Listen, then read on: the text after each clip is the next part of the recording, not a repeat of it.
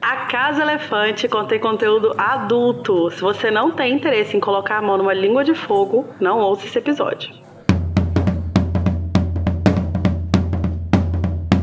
Olá, sejam bem-vindos à Casa Elefante. Puxa uma cadeira, pega um vinho dos elfos e vem discutir a obra de J.K. Rowling capítulo a capítulo com a gente. Hoje, o segundo capítulo de Harry Potter e o Enigma do Príncipe, A Rua da Fiação.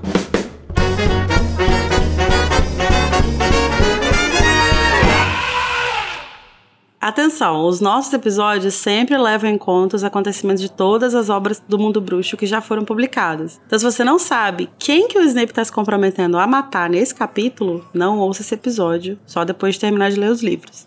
Eu sou a Larissa Andreoli, tô aqui de boas tomando meu vinho que foi servido pelo Rabicho e tô aqui acompanhada do Igor Moreto, que eu ouvi dizer que recentemente correu muitos riscos na presença de adolescentes. Como é que foi essa experiência, amigo? Você tem medo de criança? Ah, amiga, eu acho que todos deveriam ter. Eu acho que também todos nós estamos correndo risco na presença de adolescentes. Principalmente se eles forem twitteiros, né? Vixe, é Maria, daí. É verdade. Perigoso. e tá aqui também comigo o Junior Code, que, alerta, acabou de assassinar uma raposa. Code. Filho da puta. Podia ser um twitteiro disfarçado, né? Querendo te cancelar. Exatamente. Não podia correr assim? É verdade, sempre bom estar preparado. E hoje a gente vai falar sobre lugares desconhecidos, planos cruéis e feitiços que não podem ser quebrados.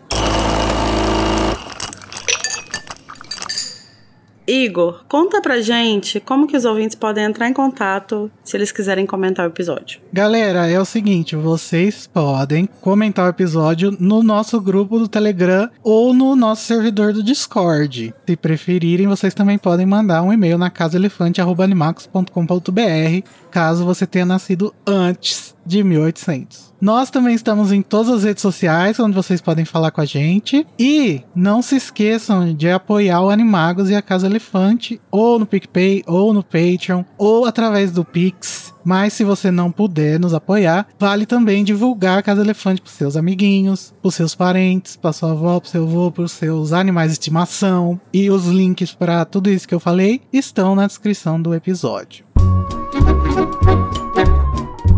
Mas vamos começar o nosso episódio com esse momento que é um fan favorite, né? Uma coisa que todo mundo fica esperando. E que hoje eu tô feliz porque eu tô aqui onde? Na minha mesinha de juíza, né? Uhum. Que é o duelo de resumos. O momento em que os participantes. Completamente. Eu também. Todo mundo, gente. o momento em que os participantes vão tentar resumir em até 30 segundos o capítulo da semana. E o vencedor vai ganhar o direito de trazer um tema para iniciar a dis- a discussão desse capítulo. Eu vou jogar um dado para decidir quem tem o direito de escolher quem vai fazer o resumo primeiro. Code, você quer par ou ímpar? É, eu quero ímpar. Ímpar. Code, par, Igor. E deu ímpar. Então, Code, você quer começar o resumo ou você vai deixar o Igor começar? Hum, pode começar, Igor. Eu confio em você. Acredito em você. Você tá pronto, Igor? Claro. Então vamos lá. Igor Moreto, você vai tentar fazer um resumo de 30 segundos do capítulo A Rua da Fiação em 3, 2, 1, vai. Duas pessoas encapuzadas estão chegando num bairro pobre de algum lugar da Inglaterra. Elas chegam numa casa, é a casa do Snape, e essas duas pessoas é a Narcisa e a Bellatrix. Eles conversam sobre confiar no Snape ou não. No final das contas, o Snape consegue mais ou menos deixar claro que ele é confiável para Bellatrix e para Narcisa, e a Narcisa decide fazer um voto perpétuo para o Snape proteger o Draco de alguma coisa que ninguém fala o que é, mas aqui é um plano. E acabou. Caralho, Ah, eu lacrei. Olha. Que isso, lacrou, hein? Obrigado. Vamos ver, Code, vamos ver. Ai, meu Deus. Junior Code, você vai tentar fazer um resumo de 30 segundos do capítulo A Rua da Fiação em 3, 2, 1, vai. Tá, as irmãs Black chegam lá no subúrbio, lá onde que o Snape mora, né? Aí a, a Bella, acho que mata uma raposa. Aí eles chegam lá, o Rabicho tá fazendo favores pro Snape, mas não quer fazer favores. Aí a Bella tem todas as perguntas que os fãs querem saber pro Snape. Ela fica interrogando ele, ele, ah, não sei o que, você não acredita no Senhor das Trevas? E aí ela. E a Narcisa tá desesperada, querendo que o Snape ajude o Draco que vai morrer. Ela acha. E aí o Snape topa fazer o voto perpétuo. E a Bella fica chocada passada, sem entender. E acabou. Deu certo. Nossa, gente. Que desgraça. Eu acho que eu tenho que ganhar. E eu acho que eu tenho que ganhar. Não é nem porque eu acho que o Eu vou meu ficar- resumo é eu melhor. vou, ficar, eu vou levar pro pessoal se eu não ganhar. Ninguém vai ganhar, eu vou dar um golpe e eu vou fazer o episódio do jeito que eu quero, eu começo. Que isso? Não, de novo, amiga, já é a segunda vez que você cogita essa possibilidade. Tô achando você meio autocrático. Eu tô meio golpista, né? Bom, eu acho que os dois resumos foram muito bons e conseguiram condensar bem as informações, porque tem muita informação nesse capítulo, mas vocês dois conseguiram passar por alto ali o que, que a gente precisa saber. Mas eu vou dar a vitória pro Igor pela plenitude Que safada! de conseguir fazer esse resumo como o primeiro a fazer. É, olha Eu achei que ele conseguiu também construir uma cronologia um pouquinho mais coerente ali. Eu também achei isso. Amiga, eu fui meta. Meu filho, eu deixei misterioso duas pessoas de capuz, e só depois É, revela. ele criou um clima ali, entendeu? É. Eu acho que foi isso, assim. Mas o seu resumo também é digno de vitória, Code. E no É, fim o- das contas, somos todos da mesma casa, então foda-se quem ganhou. É É, o verdade. Igor ele fez um resumo pra quem não leu o capítulo ainda, né? Aquele, tipo aquele resumo Sim. que tem na, na, na chamada da série. Ele entrou ali, ele entrou no personagem do narrador, que é uma coisa que a gente vai discutir hoje. Entendeu? Esse olhar distante ali. Achei, achei, achei incrível, achei poético. Narcisa Malfoy e Bellatrix Lestrange aparatam em uma vizinhança trouxa para visitar Severo Snape. Bellatrix, que não confia nele, tenta convencer a irmã a não pedir ajuda, mas Narcisa está decidida a proteger o filho, que foi envolvido em um plano suspeito de Voldemort para se desenrolar em Hogwarts. Na casa, além de Snape, elas encontram Rabicho, que está lá por ordens de Voldemort. Após questionar a lealdade de Snape, Bellatrix ouve respostas para todas as perguntas que tem sobre a trajetória dele como comensal da morte. Narcisa expõe o medo de que Draco morra tentando realizar o plano e pede que Snape se comprometa a ajudá-lo, fazendo voto perpétuo. Embora Bellatrix duvide que ele seja capaz de se comprometer a esse ponto, Snape aceita. Claro, porque é quem? O maioral. Então vamos lá, Igor. Você, como vencedor deste duelo, uma vitória muito apertada, que alguns diriam injusta, Muito justa. como você gostaria de iniciar a discussão desse capítulo belíssimo que tanto nos oferece? Amiga, eu vou ser aqui mais conciliador do que o próprio Luiz Nácio Lula da Silva e vou aceitar o que o golpista queria. Então eu vou começar do começo, porque eu acho que é um bom começo, tanto por ser o nome do capítulo, quanto por ser uma discussão muito interessante. Que no caso é o significado, né, do nome da rua onde o Snape Uhum. mora. Então, no, no português ficou a Rua da Fiação, mas o título original é Spinner's End, né? E spinner é fiandeiro, né? A pessoa que produz tecidos, né? Que faz é, fios de tecido. Ou o instrumento, né, da fiação. Isso, ou o próprio instrumento. Não, se bem que o instrumento é roca, não é? Mas em inglês o, a roca pode ser o spinner, né? Inclusive na. Ah, top. Inclusive na história da Bela Adormecida, né? É um spindle ou um spinner, que é o paisagem. Ah, verdade. Mas então é, então é ou a pessoa ou instrumento que trabalha aí nessa produção do fio, né? E em muitos lugares do Reino Unido, end, né, que, é, que seria essa rua aí, não é mais considerado um sufixo de endereço apropriado. Então é, houve uma mudança em que todas as ruas que terminavam com end foi adicionada alguma coisa no final. Então tipo assim, a rua chamava High End e aí agora é High End Street. Então end não é considerado muito um, um lugar, um sufixo adequado para endereços, né? Mais um detalhe da decrepitude do lugar, né? Do abandono. Sim, meio que mostra um pouco disso, de ser um lugar desconectado do que tá acontecendo agora, né? É abandonado e atrasado e tal. E uma curiosidade interessante, que acho que vai con- conectar com outros aspectos da história, é que, por exemplo, em Londres, né, tem uma região que é East End, que é justamente uma região onde é, eram concentradas as fábricas e as moradias dos operários que trabalhavam nessas fábricas, né? No capitalismo, conhecido também como campos de concentração. É, o, a, própria questão, a própria questão da produção de tecido é muito associada, né, com a questão da crítica ao capitalismo, porque as primeiras fábricas eram têxteis, né, e também tem essa questão de Sim. Uhum. associar, acho que a, a produção de, de, de A palavra de mais usada no capital do Karl Marx é linho. Quando ele vai explicar os termos, né, ele vai sempre utilizar os métodos de tecido como comparação, porque é o que era a realidade dele que ele É. tava vendo, mas E o Marx, ele justamente usa o linho, né? Porque o linho é a matéria-prima do tecido. E o tecido, ele é muito significativo, de, um marcador de classe, né? Inclusive Uhum. a Rowling também usa o tecido como marcador de classe quando a gente vê o Snape usando roupa velha. O- até os Weasley, né, também. E os elfos Sim. domésticos não usarem roupas, né? É, Sim, a não gente tá poderem utilizando ganhar sempre- roupa, né? Isso a gente utilizando eles como uma, uma, uma, uma possível leitura pra, pra classe trabalhadora é, que tá alienada, né? Sendo explorada aí. Uhum. Como o Igor falou, né, o tecido sempre, em muitos momentos, ele é visto como um símbolo de é, poder aquisitivo e tal, porque né, nem todo mundo tem acesso e tal. Mas ao mesmo tempo ele é produzido pela classe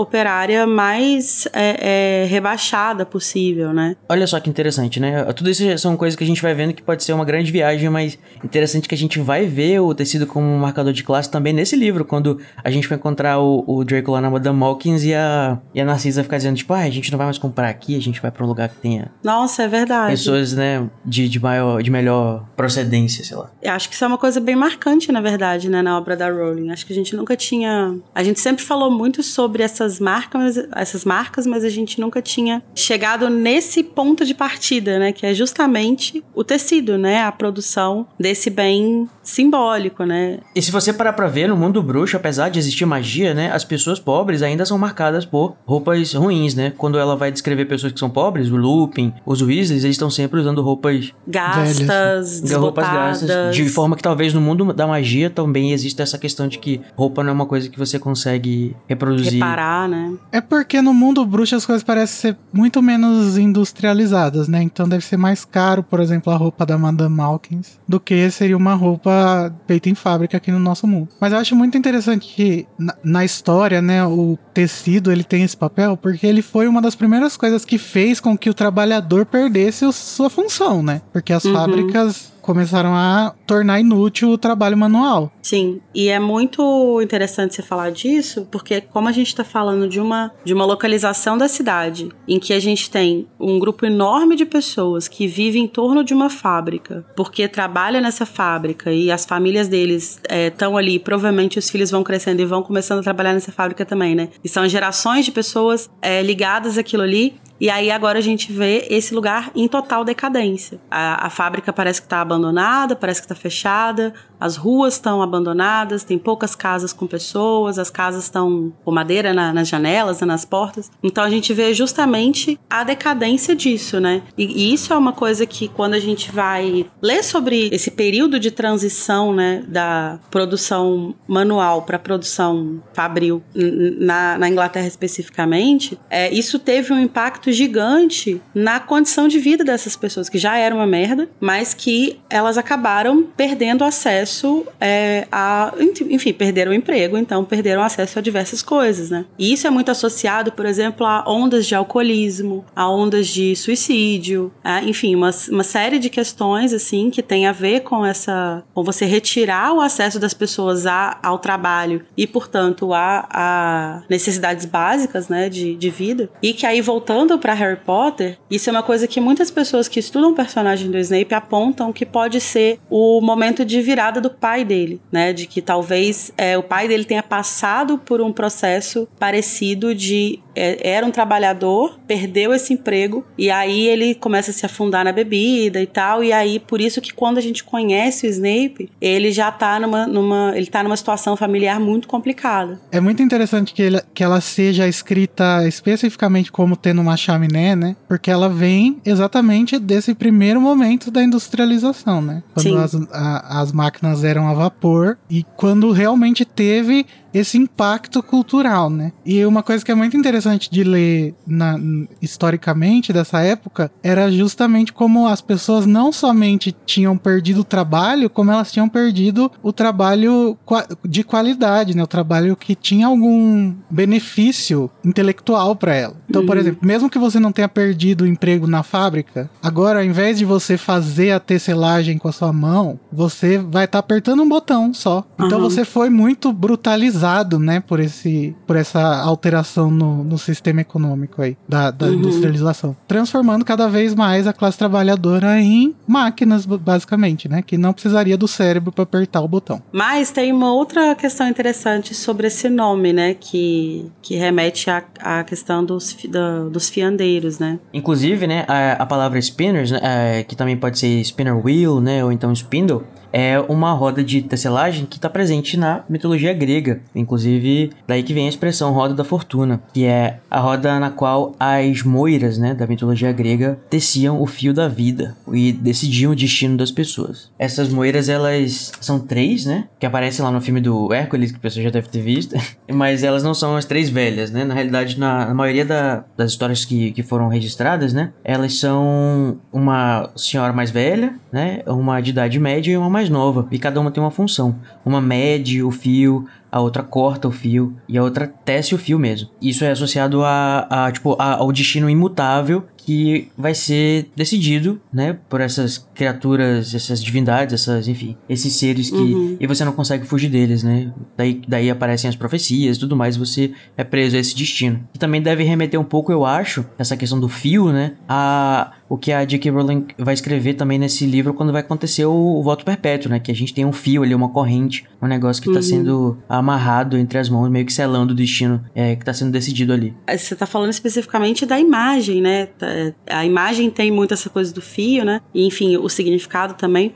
Mas acho que não só no voto perpétuo, assim, acho uma coisa muito legal. É uma relação muito interessante, né, da, dessa escolha desse nome para essa rua, que e, e, essa casa em que a gente está acompanhando, tantos fios de tantos destinos sendo tecidos aqui, né, e tantas coisas sendo amarradas aqui, porque a gente está acompanhando ao mesmo tempo o Snape desvelar de alguma forma um plano do Dumbledore, a gente está acompanhando a Narcisa expondo um plano que o Voldemort está tecendo também, a gente tá acompanhando a própria Narcisa também, fazendo uma escolha de mudar os rumos do destino da família dela, né? Ela tá se colocando ali contra uma vontade do Voldemort e tá é, é, mudando o, o rumo da, que a família dela vai tomar a partir dali. E o próprio Snape, né? Que de alguma forma ele tá ali também tecendo uma linha que vai levar ele diretamente à morte dele, né? Porque é esse comprometimento que ele faz de finalizar o plano caso o Draco não consiga, que faz com que, no fim das contas, o Voldemort vá até ele, matar ele por causa da varinha, né? Porque ele acredita que ele é o senhor da varinha do Dumbledore porque ele matou o Dumbledore. Então, são muitos fios aqui, né? Muitos destinos que estão ali se amarrando e, e, e se embolando. E tem também a história falsa que o Snape tá costurando aí pra Bellatrix. Sim, né? sim. Exatamente. É, é genial, gente. Esse capítulo eu já achava ele genial, mas depois dessa leitura com esses símbolos, eu tô assim. Ah! Né? Eu e você sabe onde é que também tem fios que amarram a vida das pessoas e podem decidir os destinos das pessoas? Aonde? No Twitter. É só você seguir o fio. Nossa,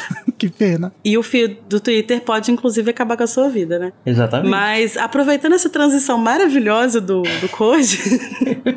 Desculpa, pessoal. Eu queria comentar a transição que existe entre o primeiro capítulo e esse, que é também de um jeito muito interessante, né? Porque a gente tá lá acompanhando o primeiro-ministro, conversando com o ministro da magia e tal, e eles estão falando sobre as, a névoa, né, que tá envolvendo a cidade, envolvendo Londres e tal, e que a gente descobre nesse no primeiro capítulo que isso é por causa dos dementadores, né? E a transição é muito interessante, porque o capítulo começa falando da névoa do que tá comprimindo a janela do primeiro primeiro-ministro, mas ele dá um salto espacial gigante, né? Porque assim, pelas pesquisas que são feitas, né, a, essa rua, né, essa casa do Snape se localiza ali na região de Manchester. Então é, é bastante longe de Londres, né? Então você tem uma transição maravilhosa feita pela névoa, né? Tipo, como mostrando que com é, que essa névoa tá meio que dominando uma região muito grande, né? Não tá só ali em Londres, eles não estão concentrados ali. É meio que uma coisa que tá se espalhando pelo país. É o famoso fade to white. Eu acho uma decisão muito inteligente da Rowling, se foi de propósito propósito, né? Porque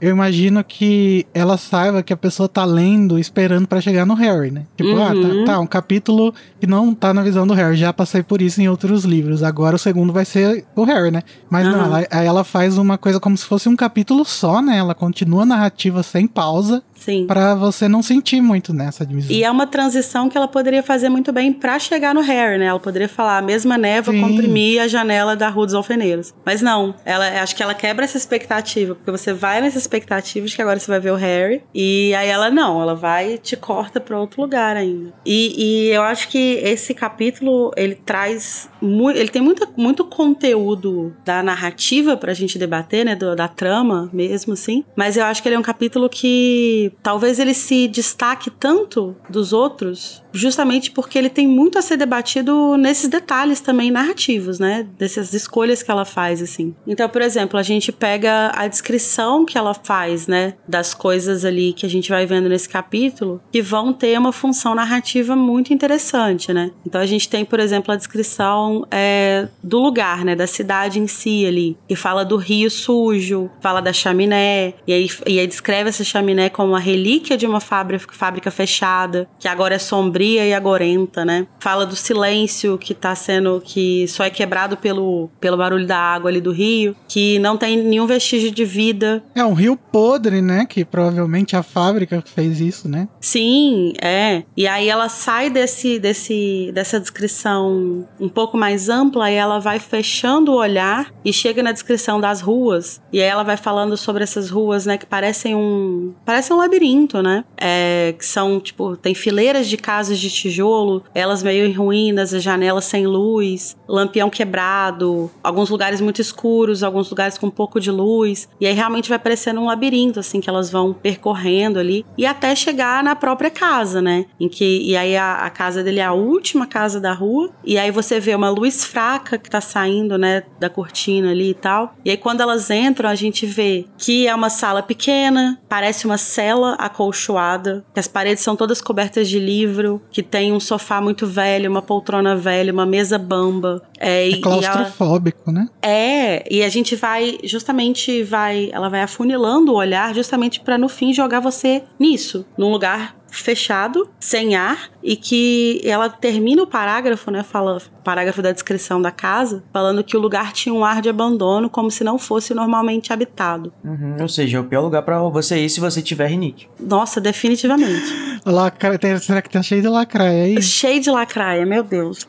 Mas é, é, muito legal que todas essas descrições, elas, elas têm funções que não são só a ambientação. Elas vão trazer, por exemplo, elas vão informar a gente sobre esse passado do Snape, sobre as origens do Snape, né? Sem parar a história para contar a origem dele, sabe? Ela não para. Ela tá na, na, ambiência, ela já te dá essa porrada de informações assim, né? É, e eu acho que isso representa muito uma opinião que eu tenho. Eu acho que aqui em Enigma, apesar de a gente já ter elogiado bastante a Rowling como escritora anteriormente, eu acho que aqui em Enigma ela chega assim no, no máximo, sabe? Eu acho que ela, aqui eu ela se é torna uma autora de verdade, sabe? Que Sim. pode ser comparada a Dickens e caralho a quatro. E eu acho que é uma questão de você ler atento a esses detalhes, assim, né? Porque se você lê esse capítulo passando batido, é, realmente pode, pode parecer só um capítulo, tipo assim, para te dar informações que você precisa.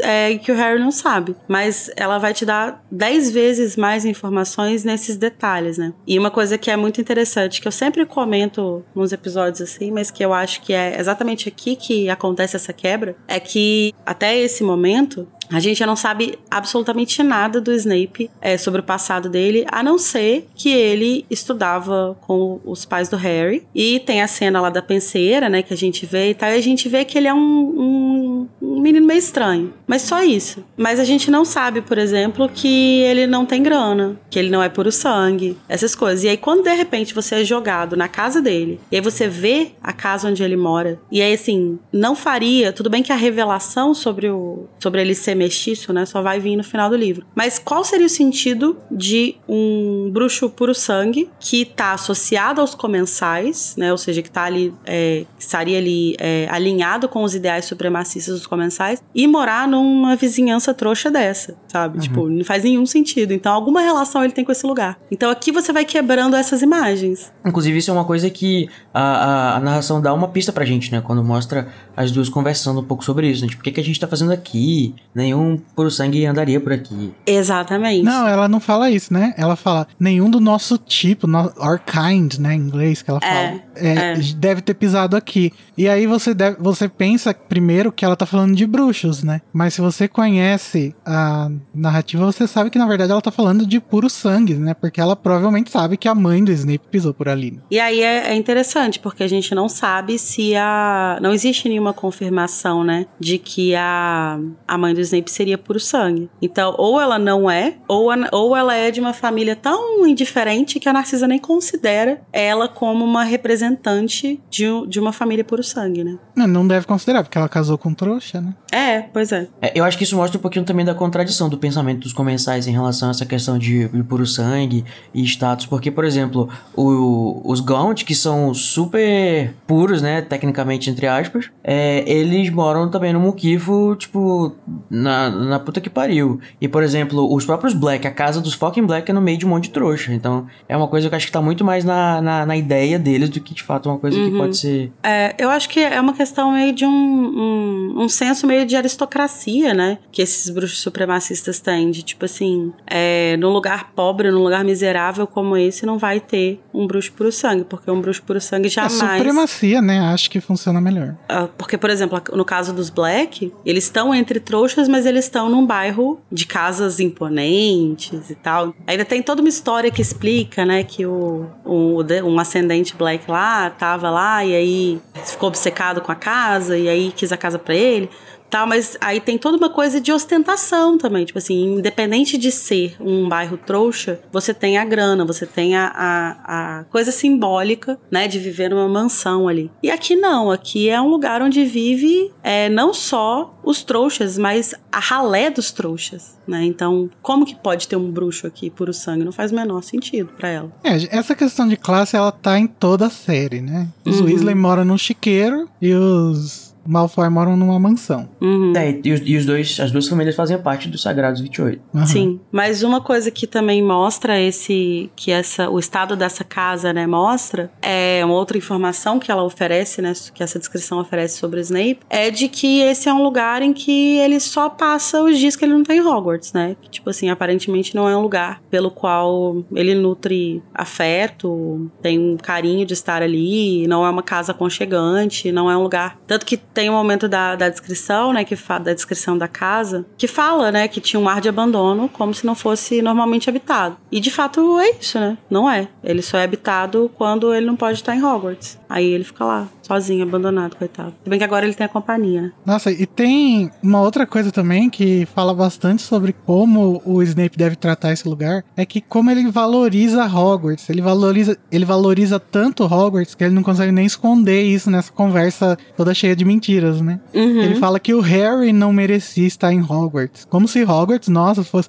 Eu acho que, eu acho que a Bellatrix, por exemplo, não deve ter entendido esse pedaço. Porque como assim você dá tanto valor assim pra Hogwarts, aquele lugar cheio de sangues ruins e aquele velho caquete? E que assim, eu acho que é uma coisa que é, é uma, uma própria contradição do personagem do Snape, né? Esse, esse carinho que ele tem por Hogwarts, porque Hogwarts não foi inicialmente o lugar que acolheu ele, né? Mas ao mesmo tempo, ela, mesmo com as questões que tinha ali e tal, dele não se sentir realmente acolhido, era um lugar que oferecia para ele uma possibilidade de é, uma outra vida, né? De escapar de onde ele estava preso aqui. É, um refúgio, né? Imagina É. você cresce querendo sair dessa realidade onde seus pais brigam Uhum. 24 horas, você vive num lugar tóxico e aí você descobre que você pode morar em outro lugar e tá Sim. tudo bem. É, ainda mais se a Hogwarts for que nem a do castelo de Hogwarts Legacy, né? Que, que é maravilhoso É, ali. mas eu acho que talvez, assim, porque quando a gente vai nas memórias dele, né, e aí tem um momento que a gente vê ele falando sobre pra Hogwarts, ele tá, tipo, muito esperançoso e tal, e aí depois, enfim, leva um balde de água fria, etc. Talvez ele só tenha criado essa relação que ele tem com Hogwarts hoje depois que ele volta como professor, né, porque aí ele, ali ele tá ocupando uma posição diferente, em que, querendo ou não, ele tem algum tipo de poder, né, ele tem alguma, ele tem as cartas na mão dele, de alguma forma. Então é, e é talvez de ele novo só um refúgio, né? Do, do Voldemort. Sim, exatamente. Ah, perfeito. Mas eu queria falar também sobre outra coisa que a gente já trouxe na apresentação, que era sobre o narrador, né? Uhum. Eu acho que esse narrador se diferencia do, dos, dos outros momentos, porque ele é um narrador onisciente, ele não é, um, ele não é, é personificado num personagem da cena. Ou vocês acham que ele tá ali representando algum personagem? Não, eu acho Eu que ele também- é eu- bastante descolado. Em contraste com o narrador, vamos dizer assim, padrão, né, que acompanha o Harry, né, que ele não necessariamente acompanha o Harry, mas ele sabe tudo que o Harry tá pensando, né? Esse realmente não tá tão dentro da cabeça dos personagens, então ele não acompanha nenhum, acho que nenhum pensamento. Acho que isso é a, a marca principal do, do quanto o narrador está é, personificado num, num dos personagens. Mas eu acho que se, se ele fosse seguir alguma pessoa, se ele tivesse ali pelo menos seguindo alguém, acho que ele tá seguindo a Narcisa. Então, mas eu acho que também não é. E eu acho que, na é, mas não do verdade, jeito que segue o talvez. Harry, claro. É, e talvez o nome, a, a nomenclatura narrador onisciente nem caiba aqui. Porque, na verdade, ele é um narrador que não sabe de nada. Ele não sabe quem são as pessoas encapuzadas. Ele É um não sabe onde eles inocente. estão. Ele é o narrador que é o leitor. Você tá sendo jogado Não, ali junto. ele É sabe se- sim. Ele não sabe, ele vai aprendendo os nomes à medida que uma vai falando o nome da outra. Ela fa- a, a Belatriz Ah. fala Narcisa, aí ele fala mulher chamada Narcisa, Ana. Aí ela fala, não, fica lá, Belatriz. Aí ele fala, a outra mulher, a Belatriz, Ana. Então tudo isso ela, ele vai falando, ele vai. E ele sempre se refere assim, tipo, alguém fala, sei lá, rabicho, aí ele fala o homem chamado rabicho. Então, na verdade, ele é como se fosse a gente. Ele tá caindo de paraquedas Nossa, nessa na cena. verdade, E ele eu não acho que ele não é nada. nem a gente. Porque se, fosse, se ele fosse o leitor que já conhece, ele ia falar Belatriz, não sei o quê. E não a mulher chamada Belatriz, sabe? Sim. Eu acho que ele é uma pessoa que, tipo, caiu sem Ele é querer nessa raposa. situação. Ele é a raposa, gente, Ele é eu a acho. raposa. Ele é o espírito da raposa. Justiça pela raposa. Gente, ele é a raposa porque ele sabe a intenção da raposa. Ele não sabe a intenção de ninguém, ele só sabe a da raposa. E é a raposa. Confirmado. pior de tudo é que é isso.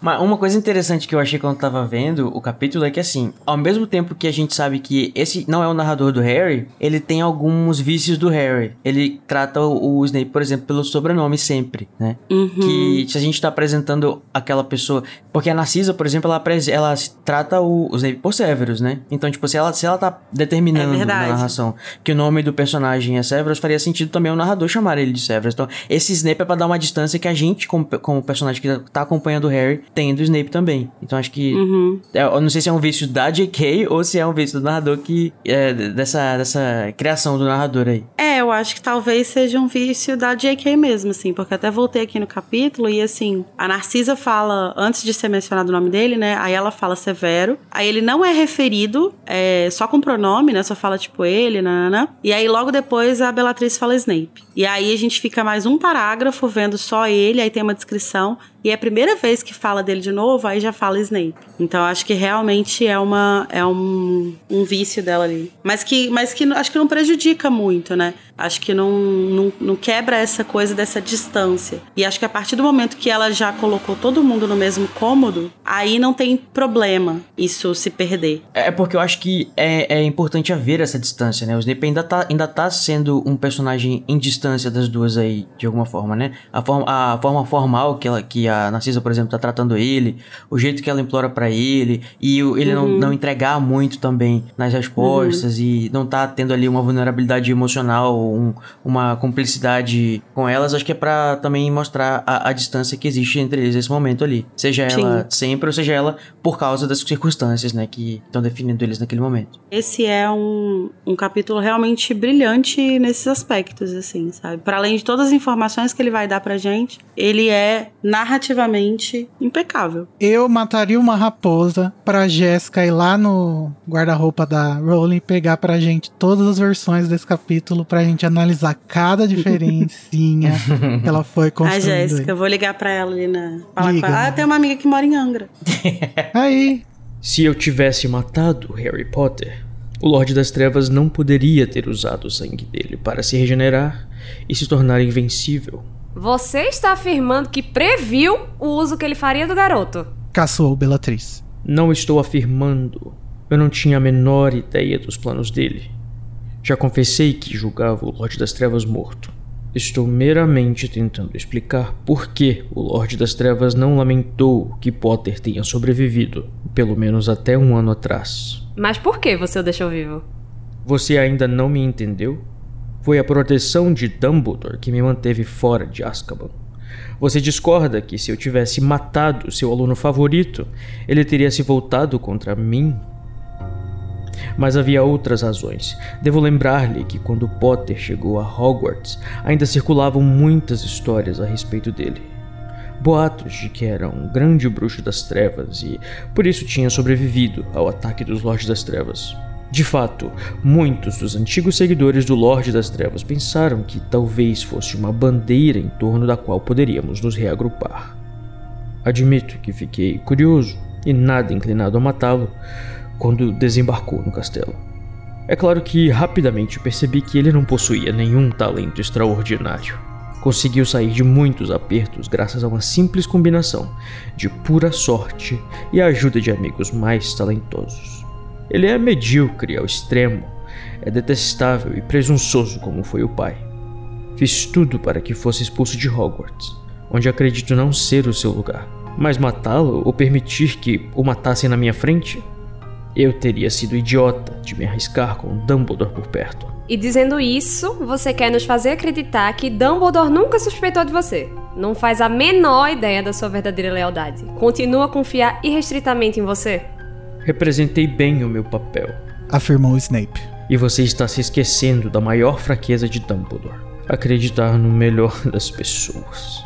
Contei-lhe uma história de profundo remorso quando entrei para o seu quadro docente, recém-saído dos meus dias de comensal da morte, e ele me recebeu de braços abertos, embora, como disse, sem deixar que eu me aproximasse das artes das trevas até onde ele pôde impedir. Dumbledore foi um grande bruxo, e o próprio Lorde das Trevas reconhece isso. Mas eu fico feliz de poder afirmar que está envelhecendo. O duelo com o Lorde das Trevas no mês passado abalou. Deve ter sofrido um grave ferimento porque suas reações estão mais lentas do que no passado. Mas durante todos esses anos, ele nunca deixou de confiar em Severus Snape, e nisto reside o meu grande valor para o Lorde das Trevas.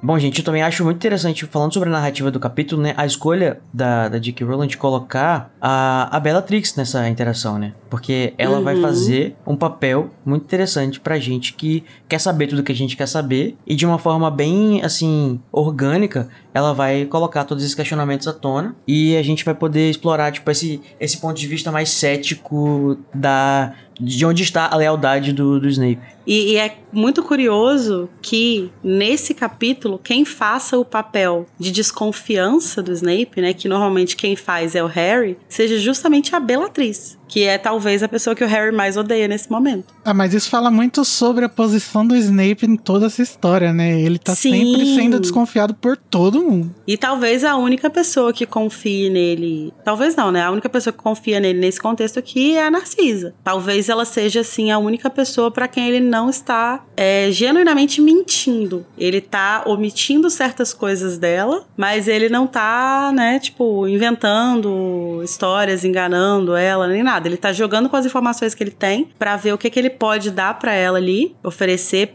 é, pelo que ela tá pedindo ali e tal, mas sem de fato mentir, né? Só ah, omitindo amiga, e distorcendo um pouquinho as paradas. Eu acho que essa sua impressão é muito apoiada na sua ideia de que ela e o, o Snape tiveram uma relação. Eu acho que eu acho que não, porque ela fala para ele assim: "Ah, você era, você é muito próximo do meu marido, não sei o quê". Isso para mim dá a entender que ela não tem uma relação com ele, sabe? Eu também, eu concordo com ele. A impressão que eu tenho nesse capítulo é que a forma que ela se dirige a ele é uma forma respeitosa de aquela distância que você tem de um conhecido que tá ali na sua vida, mas que você não tem uma, uma relação próxima. Acho que ou ele é muito frio com as amizades próximas dele, que eu imagino que seja o que você defende, ou ele realmente não tem essa proximidade com ela, talvez tenha com o Lúcio. Mas é, eu não, só não entendi por que, que você fez essa, essa dedução a partir do que eu falei. É porque eu acho que você já deixou a, a, a gente entender que a Narcisa e o Snape tinham uma, uma, uma relação de amizade próxima, algo assim. É, não, eu tinha a impressão que você acreditava que eles tinham uma relação mais próxima do que. Não, eu, eu de fato acredito nisso. Mas mas eu acho que isso não tem nada a ver com o que eu falei sobre talvez ela ser nesse momento aqui a, pessoa, a única pessoa para que ele não está mentindo. Mas é que eu acho que o fato dele não mentir para ela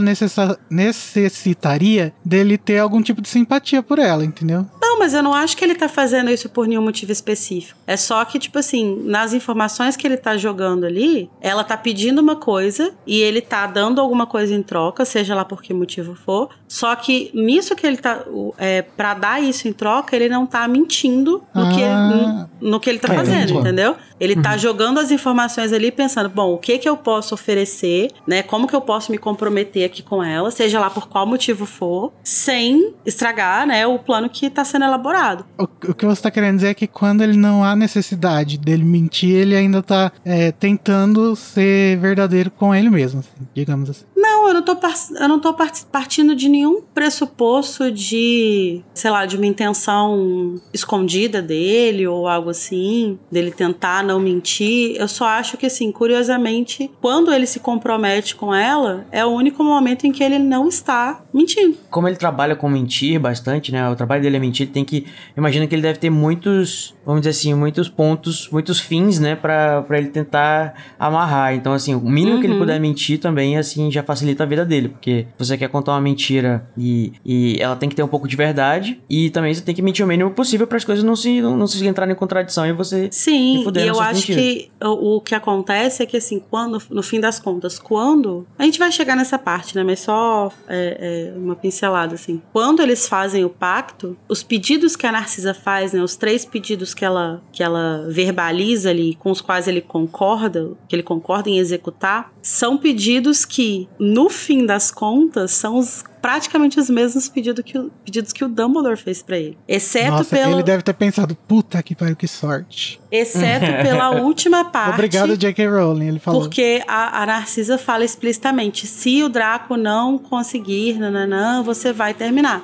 Sendo que o Dumbledore deixou muito claro que o Draco não pode conseguir, é o Snape que tem que fazer. Então, é o momento em que as intenções, o, o, o desespero da Narcisa faz com que ela é, peça exatamente as mesmas coisas que o Dumbledore é. pediu para ele. Eu vou jogar aqui na mesa que eu acho que o Dumbledore e ele já tinham conversado sobre essa possibilidade. Eu também a acho. não sabe, né? Mas eu, eu acredito que é possível. O que? A possibilidade da Narcisa ir atrás dele, você disse? Aham. Uhum. Mas vamos discutir isso quando a gente chegar no voto? Vamos, vamos. Aproveitando aqui a, a, a questão da, das intenções e tudo mais, eu acho que. Eu não sei. Assim, eu também tendo a, acreditar que não existe um, um afeto específico do Snape voltado para Narcisa, mas com certeza existe do Snape com o Draco. Eu acho que o, é, o Snape, acho. assim, tipo assim, são seis anos que ele tá com aquele menino lá debaixo da saia dele e da forma lá é, twisted dele de ter algum tipo de afeto e carinho, seja lá, é, por mais que esteja estragando o, o Draco muito mais do que, do que, qualquer coisa,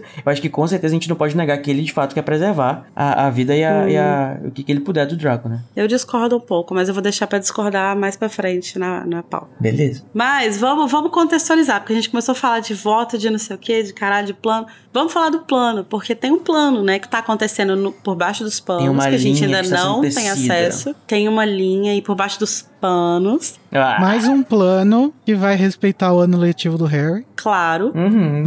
Porque agora tem que respeitar o do Draco também, gente. Tem mais uma pessoa envolvida. É. Mas é um plano, mas o que a gente tá sendo, tá vendo ele ser é, mais explicitamente, embora não completamente explicitamente falando, é, é o plano do Voldemort, né? Que é um plano que seria de colocar o Draco pra matar o Dumbledore, né? Dar essa missão pro Draco. E que é um plano que, assim, a princípio, parece um plano meio bobo, né? Porque, assim, o Draco, ele parece ser um aluno relativamente bom, assim, né? Acho que ele não é. Ele parece ser um, um cara inteligente, assim, tipo, academicamente falando e tal. Mas, no fim das contas, ele é um, um menino de 16 anos. E que você tá dando ali para ele uma missão de matar simplesmente o Dumbledore, né? E tanto que a própria Narcisa chega a falar, né? Ela começa a falar, tipo assim, como que ele vai conseguir se nem o próprio Voldemort conseguiu. E de fato, né? E aí parece um plano bobo, mas na verdade, se você olha bem, é só um plano ele muito fica mais cruel. Bobo ainda. Não, eu não acho que fica mais bobo, eu acho que fica muito cruel, cara. Ele só é um plano muito cruel porque ele mostra que o Voldemort não tá só só disposto a punir é, o Lúcio pelo erro que ele cometeu, pela coisa da profecia e tal. Mostra que ele tá disposto a punir o Draco da forma mais cruel possível, que é deixando ele acreditar que ele vai conseguir salvar a família dele. Então, assim, não tem chance. Não tem como ele, não tem como ele matar o Dumbledore. Ele não Ele vai tá basicamente matar o brincando, ele tá brincando com os Malfoy, né? Ele tá, tipo, fazendo aquelas brincadeirinhas de, de deus grego que tá, tipo assim... Exatamente. jogando O destino, né? Tecendo aí o destino, tecendo a trama. Pra quem não sabe, a palavra trama também tem a ver com tecido. E se ele conseguir, né? Se o Draco conseguir, todo mundo vai ganhar, né? Todo mundo vai ganhar, ninguém vai perder. Não, todo mundo vai perder, porque assim, é, no fim das contas, se o Draco conseguir, ele ah, é bem sucedido no plano, mas ele matou uma pessoa aos 16 anos, né? Não, sim, mas o Voldemort vai, vai, vai, não vai perder nada, né? É, o Voldemort não perde nada. Mas, assim, é, uma- é um plano que ele tá fadado ao fracasso prático, mas que no fim das contas é um sucesso. Porque o que que acontece? O Draco vai, fa- vai falhar. O Voldemort tem certeza disso. Mas o, o Dumbledore vai morrer. Porque ele já tem o Snape de backup ali. Então, se o,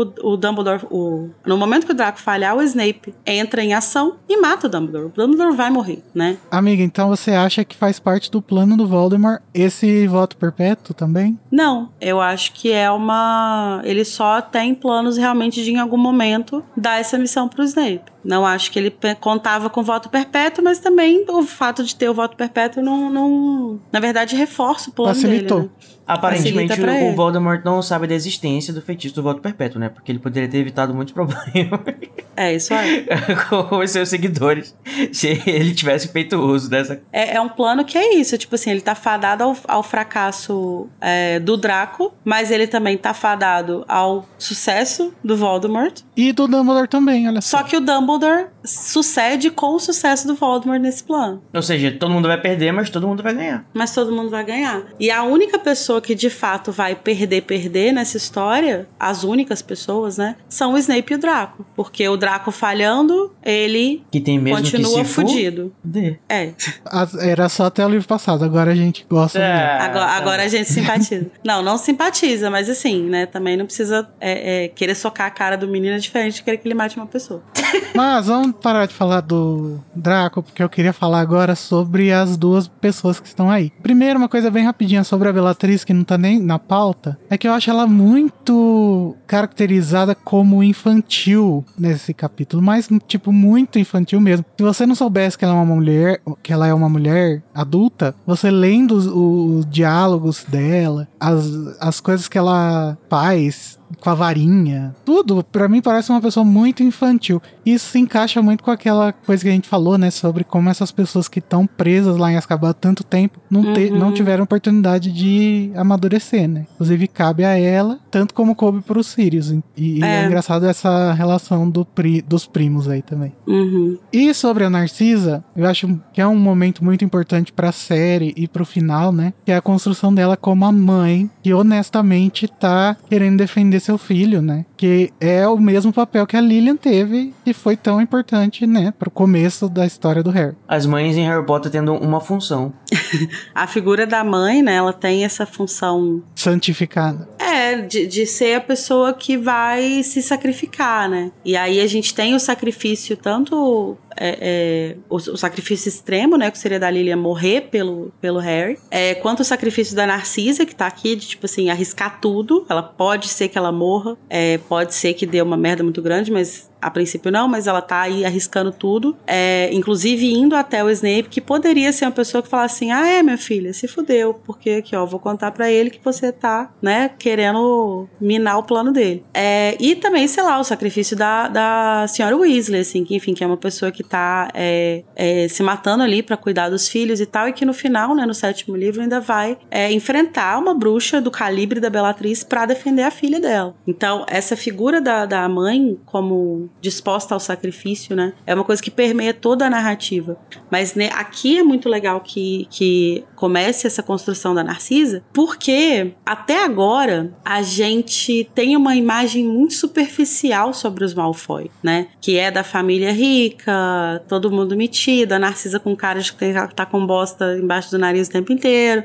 E a gente olha pra isso E comparando, e como os Malfoys são construídos como um estereótipo ali, e eles têm como uma, uma, um oposto os Weasley, a gente olha para os Weasley e a gente vê afeto. Então a nossa tendência é olhar para os Malfoy e ver que não existe afeto que é só uma família que tá ali, porque sei lá, porque foi o casamento arranjado, enfim, né? Não tem nada demais. E aí aqui a gente vai começar a entender que não, que existe sim, do jeito deles lá e tal, mas existe sim um afeto em que essa mãe tá disposta a, a arriscar tudo para proteger o filho, né? E isso é importante ser come, é, começar a, a ser construído aqui, porque vai ser também o, o, o, o risco corrido por uma mãe no final do livro, no final do sétimo livro, que vai salvar o Harry de novo, né? Sim, e é muito importante isso porque ela fala sobre uma questão que permeia também os livros, que é a chance de se arrepender, né? Uhum. De, de, de, eu acho que essa complexização dos Malfoy que vai acontecer a partir de agora é justamente para mostrar que, por mais horrível que seja a ideologia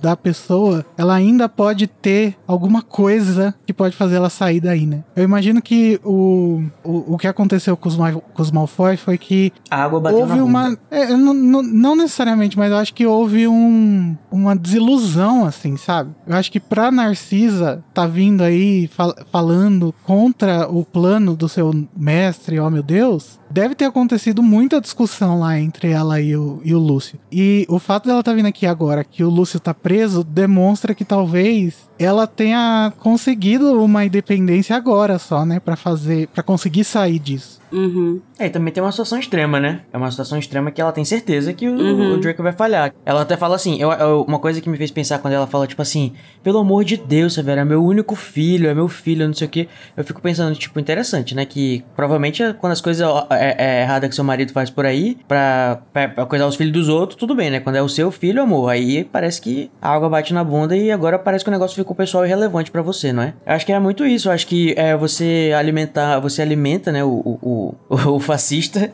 é, uhum. até você ser o alvo dele. E eu acho que é, é, muito, no caso da Narcisa especificamente, ela não é comensal, né? Ela, ela nunca foi comensal. Ela sempre teve envolvida ali por causa do Lúcio, mas ela não é uma comensal da amor. Então, acho que para ela era muito mais fácil se desligar disso sei lá o que, que o Lúcio tá fazendo. Eu tô aqui tomando meu vinho, lendo meu livro na minha lareira aqui, sabe? E foda-se. Ele tá lá fazendo as coisas dele. Então era muito fácil para ela se desconectar do que que ele fazia e de como que ele poderia, inclusive, há poucos meses atrás, ter matado alguém da idade do filho dela na batalha do, do ministério. Até que chega esse momento em que, é igual o Code falou, tipo, a água bateu na bunda. Então, tipo assim, é, chegou um momento em que uhum. não, não tem como ela fechar os olhos mais. Porque se ela fechar os olhos, ela vai perder uma pessoa que ela ama. E isso é uma coisa que permeia a narrativa, né? A própria história do Snape. A própria história do Snape é sobre. É, é, começa. A virada dele começa com isso, né? Não é, não é filho e tal, mas tem essa virada. Tipo assim, bom, agora tá encostando em alguém com quem eu me importo. É aquela tirinha da Laerte, né? Algum dia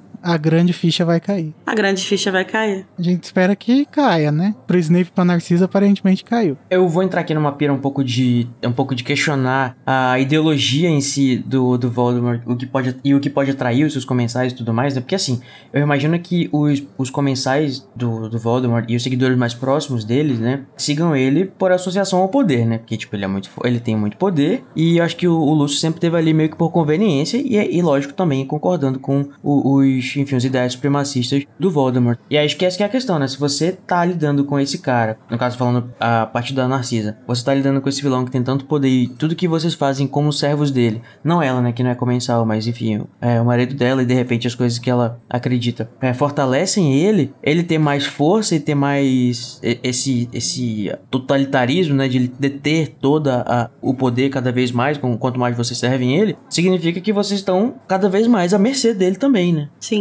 Eu acho que uma coisa interessante, né, que você estava levantando na construção da pauta e tal, sobre essa coisa da ideologia, e eu até comentei do Grindelwald, né? O Grindelwald, ele tem um discurso que é muito mais explicitamente politizado, né? E, e fala sobre é, um sistema mesmo, né? Um sistema de poder em que, em que os bruxos estão sendo oprimidos e tal. E ele trabalha com a sedução, né? E justamente com essa, com, esse, com essa, nossa, vou usar uma palavra horrível, o empoderamento desses bruxos que estariam oprimidos, né? Então, tipo assim, ah, a gente tá aqui vivendo uma sociedade que a gente tem que ficar se escondendo e, porra, a gente é poderoso pra caralho, a gente tem que se mostrar, a gente tem que mandar, a gente que manda. E ele meio que fala para todos, né? Para todos os bruxos. Enquanto que o Voldemort, ele usa isso só como um, uma ferramenta de agregar esses supremacistas, porque na verdade o projeto de poder do Voldemort é só para ele, né? Ele que quer ser o grande coisa e ele tá pouco se fudendo pra, pra quem é puro sangue ou não. Posso, faz, posso fazer um tweet aqui? Um hot take? Fala. O Grindelwald é o Hitler e o Voldemort é o Bolsonaro. Não sei, tem que pensar.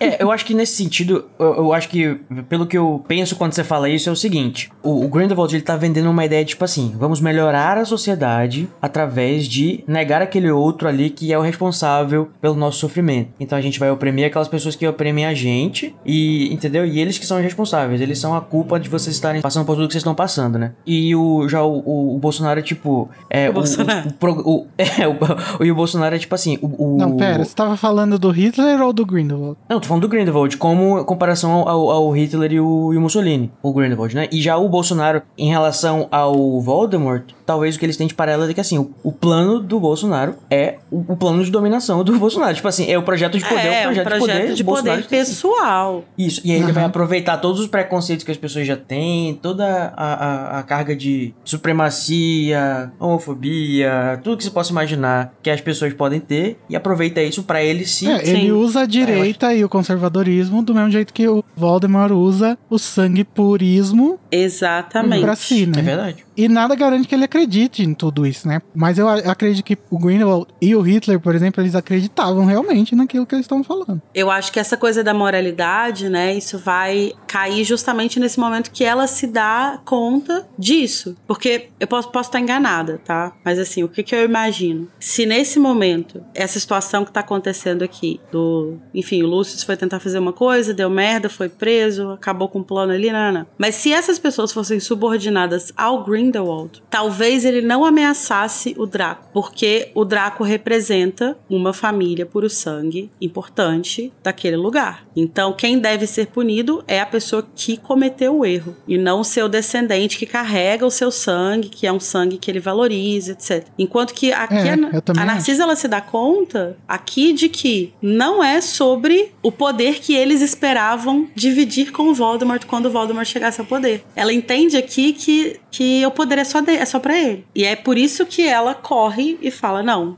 hum, eu vou salvar os meus, porque se ele, que deveria estar olhando pelos meus, não está, eu estou. Então eu vou cuidar deles aqui. Meu filho não, vagabunda. No fim das contas, a Narcisa e a senhora Weasley falam a mesma coisa.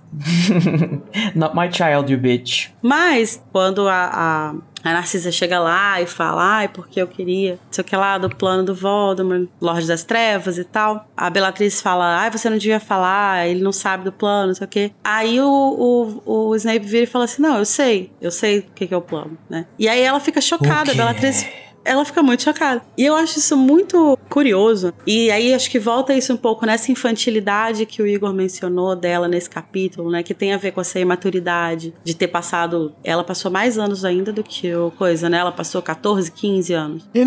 Inclusive o Snape, o Snape R fala que ela passou 16 nesse capítulo. Ups. E junta também com essa, essa relação muito obsessiva que ela tem com o Voldemort. Uma relação é... apaixonada ali com ele e tal. que vai gerar frutos. Ah, não, é... gente, não. não, não, não, não, não, não. Vocês estão loucos. E que leva ela a acreditar que o Voldemort iria bolar um plano para acontecer em Hogwarts, executado por um aluno de Hogwarts, para matar o diretor de Hogwarts, mas ele não vai informar o agente dele em Hogwarts. Que é o professor preferido desse menino. Desse menino. Co como, amada? É, Acorda. eu acho que ela tá projetando ela tá a, tá iludida, né? a insegurança, a desconfiança que ela e a maioria dos comensais têm, né, do Snape, pelo fato de todos os questionamentos que ela tem nesse momento, né, de que ele não faz parte do grupo de verdade, é. que ele não pode ser confiado e tal, e ela realmente acredita que talvez o Voldemort não acredite no Snape, até, e, e apesar de todas as explicações é, dele hoje, acho que ela continua talvez ainda não, não querendo acreditar, embora tenha mais evidência. Eu imagino que a relação do Voldemort com o Snape seja bem parecida com a do Dumbledore com o Snape. Que não é todo mundo que tá a par da, do nível de confiança que eles têm. Ou, ou eles estão a par, né? Mas eles não sabem por quê. E não tem uma conversa aberta, né? Sobre o papel dele. Aí eu queria tanto ver uma cena dos dois interagindo. Nossa, assim, sim. Sem ser a cena da morte, né, no caso. E, e que é, uma, e é um paralelo muito interessante, esse que você fez. O, nossa, Igor, eu ia te chamar de Dumbledore. Obrigado, amiga, amiga. Coitado. É um paralelo muito interessante que você fez, Igor, sobre a relação dele com o Dumbledore. Porque é justamente isso, né? Que a galera fica lá, não, ele confia nele, ele confia nele. Mas ninguém sabe por quê, mas ele confia nele e a gente confia no Dumbledore, então a gente tem que confiar nele. Mas ao mesmo Então, É. assim, ninguém tem noção do porquê, ninguém tem noção da profundidade dessa relação, mas todo mundo sabe que tem uma proximidade. E aí eu acho que até aqui a gente não sabe como é a relação do Snape com o Voldemort, né? Gente, será que Voldemort mama o Snape no sigilo? Que horror! Claro que não, ele tá ocupado com a Bellatrix fazendo filhos. É verdade. Não sei. De repente, esse poder que o Snape tem é, é, sobre o, o Senhor, das, Senhor das Trevas é. É um poder, poder de da- da... língua. Mas o. Eu acredito que o final desse livro, né, o fato de que o, o Snape de fato vai lá e mata o Dumbledore, é, muda muito a relação também, né, aprofunda. E qualquer dúvida que talvez o Voldemort pudesse ter ali no fundinho da cabeça dele, tava ali meio de olho, meio que se dissipa, porque ele não passa pela cabeça dele que o Snape faria isso sem, de fato, estar do lado dele, né. Então, assim, a única interação que a gente vai ver do Snape com o Voldemort, sem ser a morte do Snape, é no início do sétimo livro, né? Naquele capítulo que é aquela reunião lá na casa dos Malfoy e tal. Que continua dando essa sensação de que ele é uma pessoa que tá de fora, né, da, da dinâmica do Voldemort com os comensais. Sim, mas ao mesmo tempo, o Snape tem um lugar do lado do Voldemort. É, cara. Sabe? Então, assim, tem esses detalhes, assim. A gente não sabe a profundidade e tal, mas tem isso. E tem toda uma coisa, por exemplo, eu vou falar muito disso no capítulo da, da morte do Dumbledore, tá? Mas o momento em que o, o Snape chega pra matar o Dumbledore e o, o Greyback tá lá também. E aí, tipo assim, fala que a porta se abriu e aí todos os comensais se afastam e até o Greyback parece recuar quando o Snape chega. Então eu acho que ele vai ganhando cada vez mais uma aura de poder, sabe? Uhum. Vai ganhando cada vez mais uma imponência de tipo assim, eu mando nessa porra também. Você mexeu comigo, você mexeu com o Voldinho ali. Ele é tipo o Lieutenant, né, do, do Voldemort. Tenente, Eu acho que tá assim, É. enquanto ele é uma figura de fora, né, eu acho que ele não participa das reuniões, vamos dizer assim, É, sim. na maioria das reuniões que acontecem até o sétimo livro, que é quando ele vai começar a participar, eu acho. Mas acho que é nesse ponto, né, que a gente tá, ele realmente ele é aquela figura que, daquela pessoa que assim, todas as interações dele com o Voldemort são em privado, então a Uhum. gente não sabe, é, fica aquele, aquele bafafá, aquele zum zum zum, aquele tititi, né, só a rádio corredor, ninguém sabe de fato o que acontece, que ninguém tem coragem de perguntar pro, pro Voldemort, só a Bellatrix que é despeitada e vai tirar satisfação com o Snape. Mas isso faz tanto sentido narrativo quanto sentido fora da narrativa, né? Porque ela tá querendo esconder isso até o último minuto, né? A Rowling. Uhum. E faz todo sentido eles manterem isso em sigilo, porque realmente um espião é melhor que apenas o seu chefe saiba. Exatamente. Só que, se você se questionar em algum momento, tipo, se de fato o Snape não tinha, de repente, um pezinho aí nos comensais mesmo, mesmo que ele tivesse a serviço do Dumbledore, não sei o quê, ele vai ter, eu acho que, mais participação ativa entre as reuniões da Ordem, né, também, por mais que ele seja um espião, do que ele de fato tem participação nos encontrinhos da, dos comensais. Por mais que ele seja menos pessoalmente conectado com o pessoal da Ordem, ele tá mais Ele presente. parece trazer muito mais informação do que levar, né? E Uhum. uma coisa que eu acho interessante também nessa coisa do plano, né? Eu falei lá da, dessa crueldade do plano de envolver o Draco sabendo que ele não tem como ser bem sucedido e tal. É que se de fato o Voldemort sempre teve a intenção de que no fim das contas o Snape matasse o Dumbledore, mostra ainda uma outra camada de crueldade que seria tipo uma crueldade bem debochada, que é de tipo assim jogar na cara do Dumbledore, de tipo assim, ó aí o seu aliado, ó, você não acredita no melhor das pessoas, você não acredita que as pessoas mudam? Aí, ó, ele te traiu também. E é, é, é um puta tapa na cara do Dumbledore, né? Colocar o grande a grande conquista dele como como uma pessoa que acredita na mudança e tal, como a pessoa que no fim das contas não mudou Sim, e foi lá e matou ele, né? É, e provavelmente o Snape volta pro seio dos comensais, né? Depois de ter matado o Dumbledore como um herói, assim, como aquela pessoa que se alguma, alguma lealdade foi questionada até o momento entre eles, agora não, agora além de ele Exatamente. ser a- a- uma pessoa de lealdade inquestionável, ele também é um, um puta bruxo que simplesmente matou o maior bruxo que se conhece até agora, né? Por isso que eu falei que eu acho que a posição dele nos comensais muda no final desse livro. Por isso que você falou da, da coisa da lealdade, né? De pararem de questionar. A própria Bellatriz, ela não tem mais como questionar, né? Ela pode. Ela tem todo o direito de odiar ele, de não gostar dele, mas ela não pode mais questionar a lealdade dele. E isso, né? Do, do poder, né? Eu acho que ele assume uma, uma posição de second hand man absoluto, assim, sabe? Second hand man, não, right hand man. Braço direito. Uhum. É, é, você fala em, em, em não questionar e tal, que ela, eu, eu não acredito que os argumentos do, do Snape foram absolutamente perfeitos pra contrapor os da Bellatrix, porque eu acho que assim, a Bellatrix me representa muito nesse capítulo. Nunca pensei que dizer isso. Mas assim, eu acho que aqui ele só dá uma apaziguada, sabe? Tipo assim, só dá um cala-boca. É, eu acho que ela não muda a, a coisa dela aqui, ela só fica sem argumento. Mas é isso, depois que ele mata o Dumbledore, ela não tem mais como questionar. Eu posso odiar ele e assim que eu tiver uma chance eu vou matar ele porque eu odeio ele. Mas. Com certeza. E o Snape, ele é muito esperto, né? Ele também, ele, ele aplica o, o, o argumento da autoridade quando realmente não tem mais o que fazer. Ele fala, tá, mano, mas e aí? Você vai duvidar do. Você vai duvidar da, da É, capacidade não, é do, um do gênio, Lorde né? das Trevas? Beleza, se você tiver alguma reclamação, você pode estar procurando o Senhor das Trevas, tá? Você pode redirecionar o saque, pode, é, exatamente. a resposta vai vir pra você. O número do seu protocolo. Co- junto com a Vada Kedavra, no meio da sua cara. Mas uma coisa que é legal nesse livro também, né? E entrando finalmente, no, realmente no, no- na grande coisa desse capítulo, né? É que a gente vai ter uma inversão, né? Narrativa. De que são algumas coisas assim, interessantes. Por exemplo, o filho notou, né, durante a montagem da pauta, que esse é o primeiro momento em que a gente realmente vê o Snape como vilão. Porque todas as outras vezes que ele é visto como mal, essa narrativa sempre é combatida. Então, tipo assim, ah, eu acho que ele tá tentando matar o Harry. Não, ele só é um filho da puta, mas ele não tá tentando matar o Harry, ele tá tentando salvar ele. Ah, ele tá tentando fazer tal coisa. Não, ele só é um filho da puta, ele não tá tentando fazer tal coisa. Então é sempre, sempre tem essa, essa quebra. É né? o jeitão dele. É, o jei- é o big way dele. Só que aqui a gente vai de fato ver ele sendo construído como um vilão, né? Uhum. A gente tá vendo ele declarar a lealdade dele ao Voldemort de formas muito, de forma muito explícita e tal. Em retrospectiva, né? É, e aí tem uma inversão narrativa muito interessante, que é que em Harry Potter normalmente a gente tem o monólogo do vilão lá no final, né? Quando Voldemort vai contar o plano, vai explicar, nananã. Lembra aquela cena que você não prestou atenção? Estava acontecendo tal É, coisa. E isso acontece em todos os livros, né? Menos aqui. Aqui o monólogo do vilão vem no início. O, o Snape é o grande vilão desse livro. Ele só, a imagem dele como vilão só vai ser desconstruída no,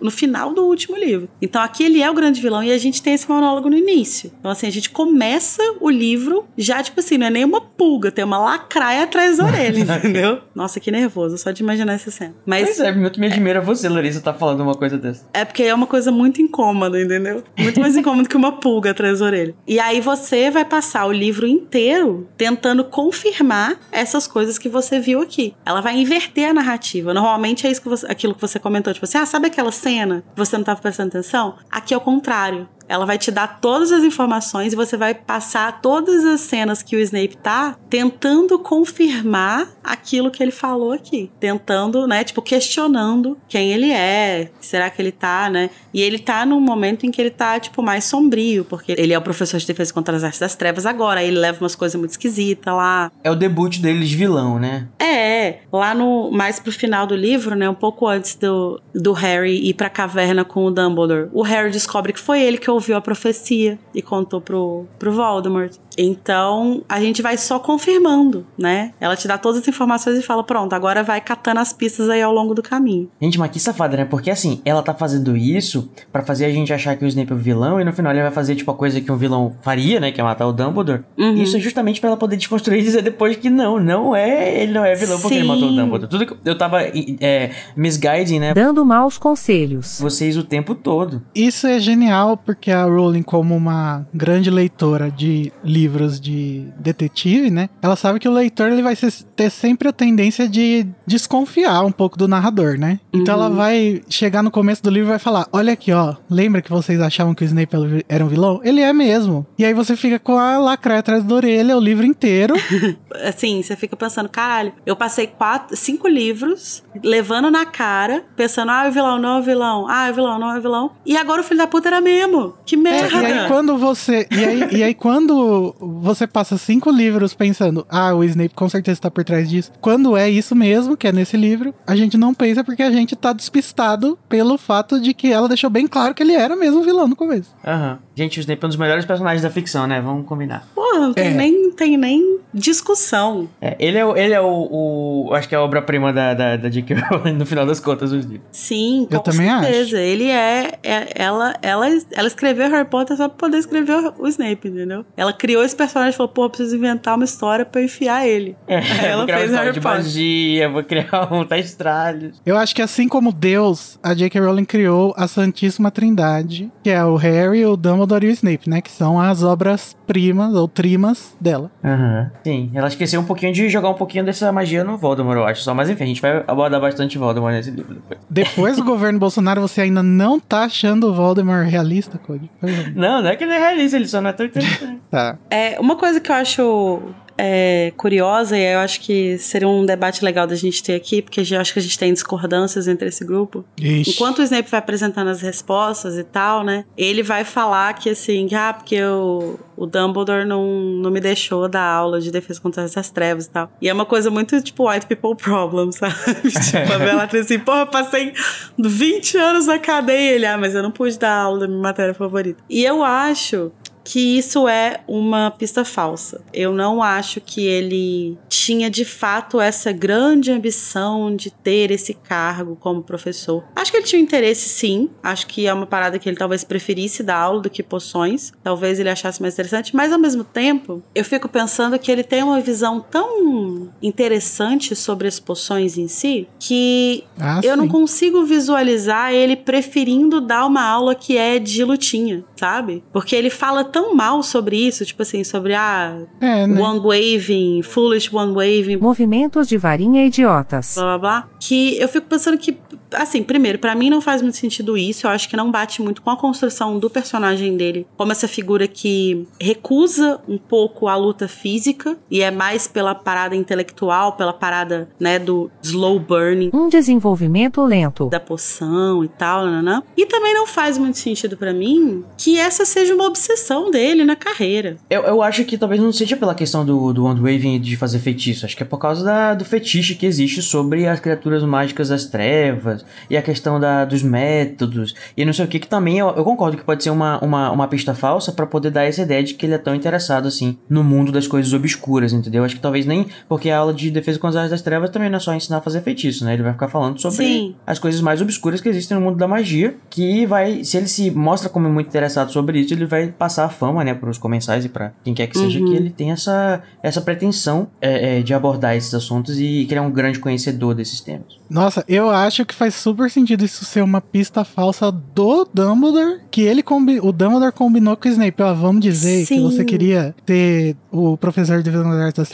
Ainda mais porque essa matéria na escola tem toda uma carga histórica, né? Que antes ela era Artes das Trevas, né? Uhum. E aí ela virou Defesa contra as Artes das Trevas. Então faz muito sentido pra essa falsa história do Snape gostar de Artes das Trevas ele querer dar essa aula, mas na verdade não. E outra coisa que também não faz sentido em tudo isso é que o Snape não soubesse da maldição, né? Agora, sabendo que, que eles, ele ah, não, era amigo, não tem como não saber da maldição. Pois é, Porque, então. tipo, é desde a época do Voldemort também, que são 20, É. são mais de 30 anos que tava trocando professor, não tem como. Não, e ele tá ali dando aula e aí fica vendo a galera indo e voltando e fala, fala ah, esse emprego que eu quero. Bom, mas pode ser uma tendência suicida dele, né?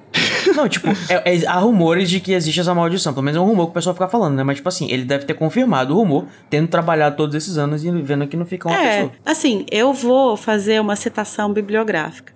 Ah, Que é a seguinte: tem aque- aquele livro que eu já acho que eu já mencionei em alguns episódios, que chama Snape, uma leitura definitiva, da nossa amiga Lori King. da nossa amiga Laura King, que ela vai fazer uma análise livro a livro, né, da construção do Snape. E aí, eu acho que, a forma como ela fala sobre isso especificamente bate muito com o que o Igor falou, de ser uma pista falsa do Snape com o Dumbledore, né, construída por eles ali. Por quê? Porque assim, existe esse boato de que o Snape sempre quis esse cargo antes, né? A gente escuta isso, acho que do Percy, mas a gente vê isso em ação mesmo nos anos do Harry, né? Nos, nos anos que o Harry tá ali na escola. E no primeiro ano, o Quirrell é uma pessoa estranha e o Dumbledore quer alguém que fique de olho nele. Então, se o Snape tá, entre aspas, obcecado com o cargo do Quirrell, querendo pegar o cargo do Quirrell, faz sentido que ele fique na cola do Quirrell. Nossa, lacrou Lori. No segundo livro, que a gente tem o Lockhart, o Lockhart, ele é só um. Ela chama Idiota. de. Ele é- ela, ela chama ele de filler, né? Ele é só uma pessoa que tá ali pra ocupar o cargo porque precisa ter um professor. Mas quem vai dar aulas de defesa contra as artes das trevas, quem vai ensinar coisas pro Harry, é o Snape no clube de duelos. Então, faz sentido o Snape estar ali na cola do Lockhart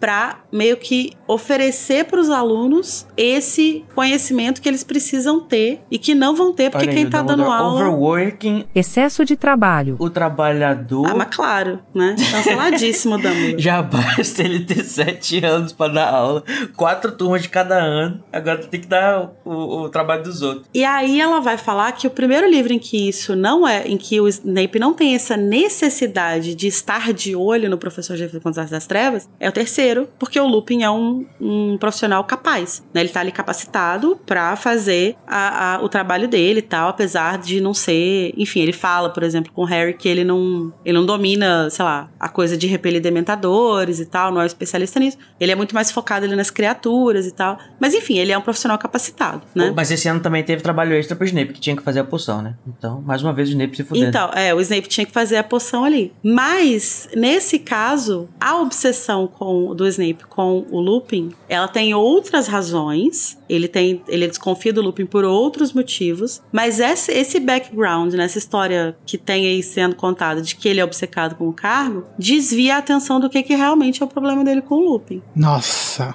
Que eles Lacrou. pegavam, na sua, eles pegavam no sigilo. Ai, gente, que Exatamente. delícia, né? Analisar assim. Eu imagino que possa ter acontecido da Rowling ter escrito os primeiros livros pensando em realmente fazer essa. ter uma ambição do Snape. Mas depois ela ter mudado e colocado isso como uma pista falsa na própria cabeça dela. E ficou muito bom, lacrou. E funciona, né? E aí tem uma coisa que, assim, eu vou falar, eu, não- eu nem sei se eu concordo com isso, mas é uma coisa que ela cita no livro, mas que especificamente sobre o, o, o caso do Lupin, que essa, essa obsessão do Snape com o cargo seria algo usado pra fazer com que a demissão do Lupin aconteça. Porque, tipo assim, o Lupin precisa sair do cargo, porque o cargo é amaldiçoado, né? Uhum. A- a- o argumento que ela coloca no livro é de que o Dumbledore teria falado com o Snape pra vazar que ele era um lobisomem, entendeu? Ah, Pra, tipo assim, pra demitir pelo ele. amor de Deus. Só que, tipo assim, ela não fala isso, tipo, defendendo ele, tipo assim, ah, ele não queria fazer isso. Ela só tenta construir isso como uma, mais uma, um argumento de que, é, de que, que tem a ver com essa coisa da, dessa suposta obsessão dele, né? Que ele teria feito isso por vingança porque ele não conseguiu o cargo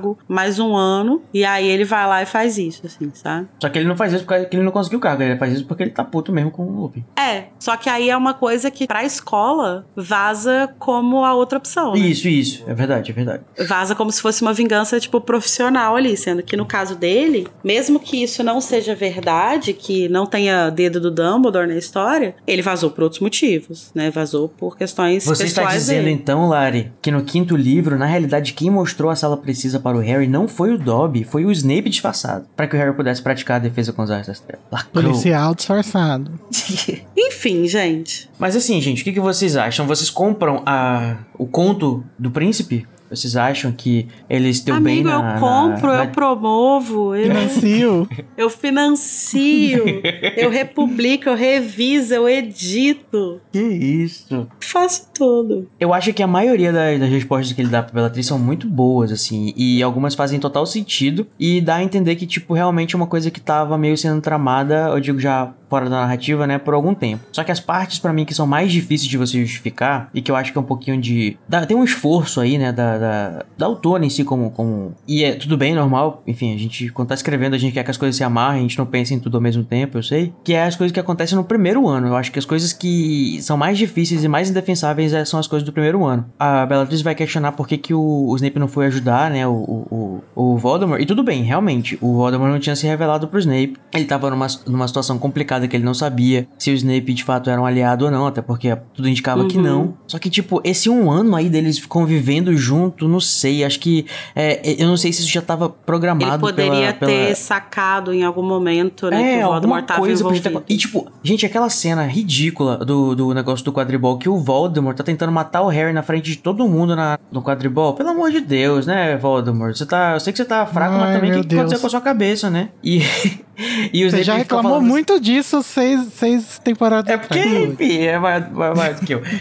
E, o, e tipo, o, o Snape ele fala nesse capítulo, né, que quando ele vai justificar por que, que o Harry ainda tá vivo, né, é, tem hora que, tipo, ele não consegue justificar, ele só fala assim, mas não é melhor que ele tá vivo, gente? Pelo amor de Deus. Mas é, é ele vai dizer, né, que o, é, é muito interessante, não era, era interessante para ele, para se manter fora de Azkaban, ter a confiança do Dumbledore, e é por isso que ele se mantinha infiltrado como espião, ele, ele dizia, né, e a Bellatrix vai falar assim, Ué, mas pra que, que você tá infiltrado como espião pra uma pessoa que você achou que morreu? E de fato, ele não tá fazendo nada pela causa, entre aspas, do, dos comensais nesse momento, né? Então, é uma coisa que é um pouco que eu fico assim, meio, é, realmente, Snape, assim. Mas eu acho que o que ele fala aí que para mim resolve essa questão é que ele fala, pô, eu tava num lugar confortável, eu tava protegido, a proteção do Dumbledore tava me livrando do, da cadeia, e eu fiquei onde eu fiquei. E não fiquei espionando, só fiquei. Só que por estar lá, eu fui acumulando informações informações para que quando Voldemort, para quando Voldemort voltou, né? E isso aconteceu, eu tinha muita coisa para oferecer para ele, né? Acho que acho que ele resolve isso nessa coisa, tipo assim, eu não estava ativamente espionando, eu só estava me protegendo, ficando no lugar que convenientemente eu estava colhendo muitas informações interessantes. Embora eu não sabia que eu ia precisar, né? Porque ele não fez nada para Que ele não sabia que ia é, é. precisar. É... Pois é, realmente, ele foi muito, ele foi muito confortável, assim, confortável pro ponto de vista da, da Bellatrix, né? Tipo, ele foi muito, realmente foi muito conveniente para ele. Eu acho que daí que vem a raiva uhum. toda dela mesmo, né? Que é totalmente justificada pro ponto de vista dela, de ela que se fudeu e passou o que ela passou. Você tem pena de fascista que vai preso? não. Desculpa. É... Sim.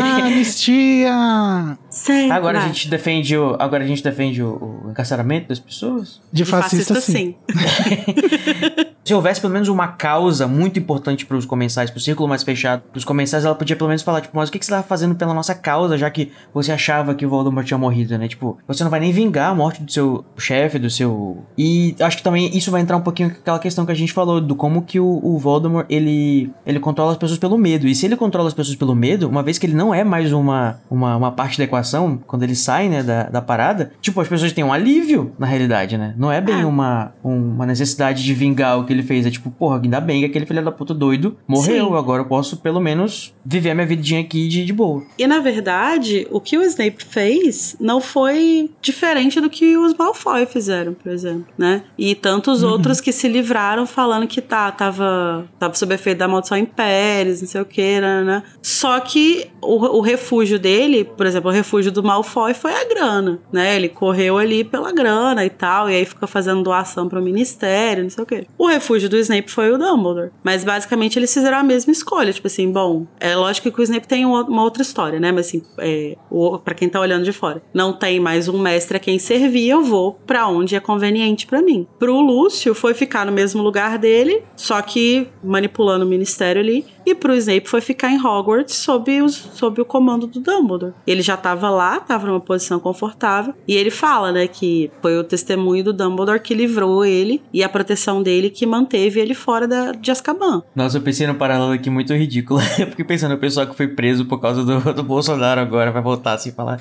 E vocês que eu, eu fui preso por, por causa do Bolsonaro. É, gata. E vocês não fizeram nada. E você ficou vivendo sua vida aí. O paralelo que eu tô pensando aqui é dos militares anistiados depois da ditadura, assim, sabe? Agora que o Uhum. Bolsonaro tinha voltado, o pessoal falando, ah, o que você fez entre mil- 1984, né, que acabou, Uhum. até aqui? Você fez alguma coisa por nós? Uhum. E eles voltaram aí, né? O, o, o fascismo aceitou os militares de volta, porque se não aceitasse, que que ia aceitar quem, né? Assim É. como o Voldemort. É, se ele não aceitasse quem traiu ele, quem abandonou ele, ele não teria seguidor, né? Teria só a galera que tá em Azkaban, que é a mesma coisa que nada até o, a metade do quinto livro. E se não fosse pelos outros, talvez ele nunca tivesse conseguido libertar aqueles, né? Mas no momento que o Snape tá dando as respostas pra Bellatrix, tem uma parada que eu acho muito legal fazer essa ligação, né? Que ele vai é, mencionar uma cena de Cálice de Fogo, né? Que ela fala, ai, mas você não, você não foi, você não apareceu quando ele convocou, né? Ela tá falando do final quando o Voldemort re- é, retoma o corpo dele, né? E aí ele fala, isso mesmo, eu fui duas horas depois amando do Dumbledore. E que gato. e é e que é a cena maravilhosa, né? Lá de Cálice, em que o, o Dumbledore fala: Severo, você sabe que eu preciso lhe pedir pra fazer. Se estiver disposto, se estiver preparado. E aí ele fala que tá. E aí isso é uma coisa maravilhosa. Na narrativa do Cálice fala assim: o professor parecia um pouco mais pálido do que o habitual e seus olhos frios e negros brilhavam estranhamente. E nesse momento em que o Dumbledore tá pedindo isso, ele sabe que o Snape tá e, e o, Sna- e o Snape sabe que ele pode estar caminhando pra morte. Ele sabe que ele pode não voltar, porque ele pode chegar lá e o Voldemort falar assim: "Vai se fuder, pá, avada, tchau". Ou ele pode só falar assim: "Ah, é, o que que você tem pra me falar?". Fala, aí tortura, tortura, tortura, tá? Não, não, não acredito. Tchau. É um momento muito arriscado. Eu acho que assim, o Dumbledore confia muito na capacidade do Snape e ele também confia na capacidade que ele tem de enganar o Voldemort, mas é um, é um momento muito arriscado, né? Tipo assim, o plano poderia morrer no, no- na primeira hora de execução, assim, né? E eu,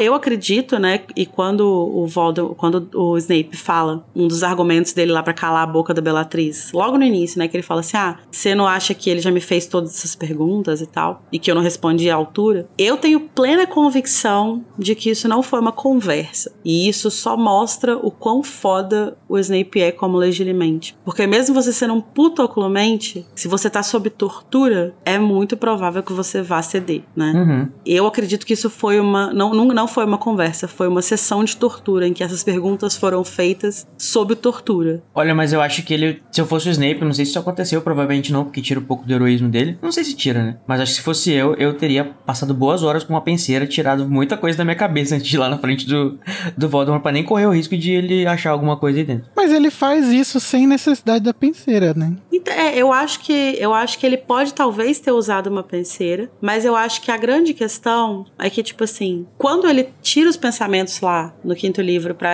pra não deixar o Harry ver certas coisas, ele tá só tirando coisas que ele não quer que o Harry veja. Mas se ele tira coisas da história dele com o Dumbledore e o Voldemort entra na cabeça dele entre aspas e encontra buracos, ele percebe. É. Então, ele precisa fabricar, Preencher. preencher toda uma coisa ali, entendeu? Não é, um só tirar. né? É um trabalho de oculmente filho da puta, assim. É uma parada impressionante. É, editor, você pode colocar uma salva de palmas pro Snape? Obrigada.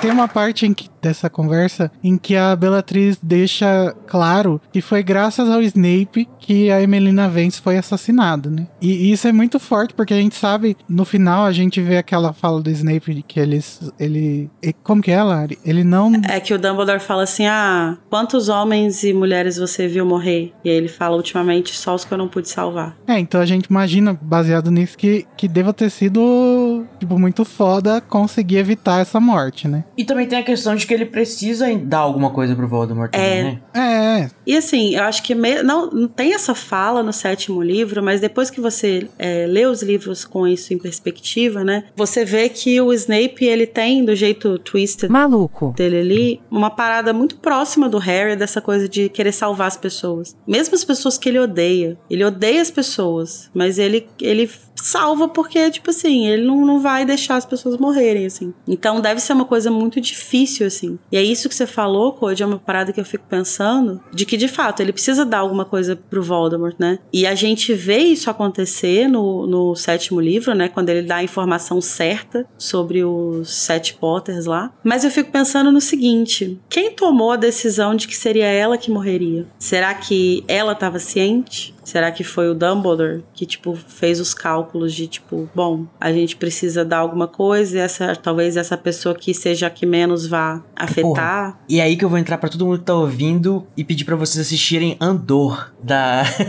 eh, do, do, do universo Star Wars, porque tem um personagem que eu acho que dá pra gente espelhar muito no Dumbledore. E também tem uma interação dele que ele conversa com um espião infiltrado no Império, né? Que eu acho que tem tudo a ver com o Snape também nesse sentido. E esse cara, ele eu acho uma versão mais dark do Dumbledore, porque ele precisa fazer realmente sacrifícios pra poder enganar o, o, o Império, né? Então ele, tem, ele tem uma vida muito triste, porque ele teve que lidar com muitas coisas, muitas decisões ruins que, que, que fazem ele se, se. Ele não é um personagem muito explorado ainda, acho que ele ainda vai crescer mais nas próximas temporadas. Mas eu acho que deve ser. É porque o, o, o, o Dumbledore ele faz mais coisas erradas, assim, meio que por engano. Por... Tipo, não tem jeito. Mas eu acho que quando você tá lutando uma guerra desse, desse tipo, desse calibre, né? Ou uma revolução que seja, na, na, na forma mais, mais bélica que seja, é não sujar as mãos é impossível, né? Você tem que às vezes meter a sua mão na, no lixo e às vezes se comportar como um inimigo, né? Que é uma das coisas que esse cara fala no monólogo, que ele vai conversar com esse espelho, acho que esse paralelo com o Snape que tem na série. Que é, é, é o, o, Andor assim é uma, é uma série que, que é um Star Wars assim um pouco mais para crescidos assim, eu acho que ele tem um, um plot de revolução interessante que dá para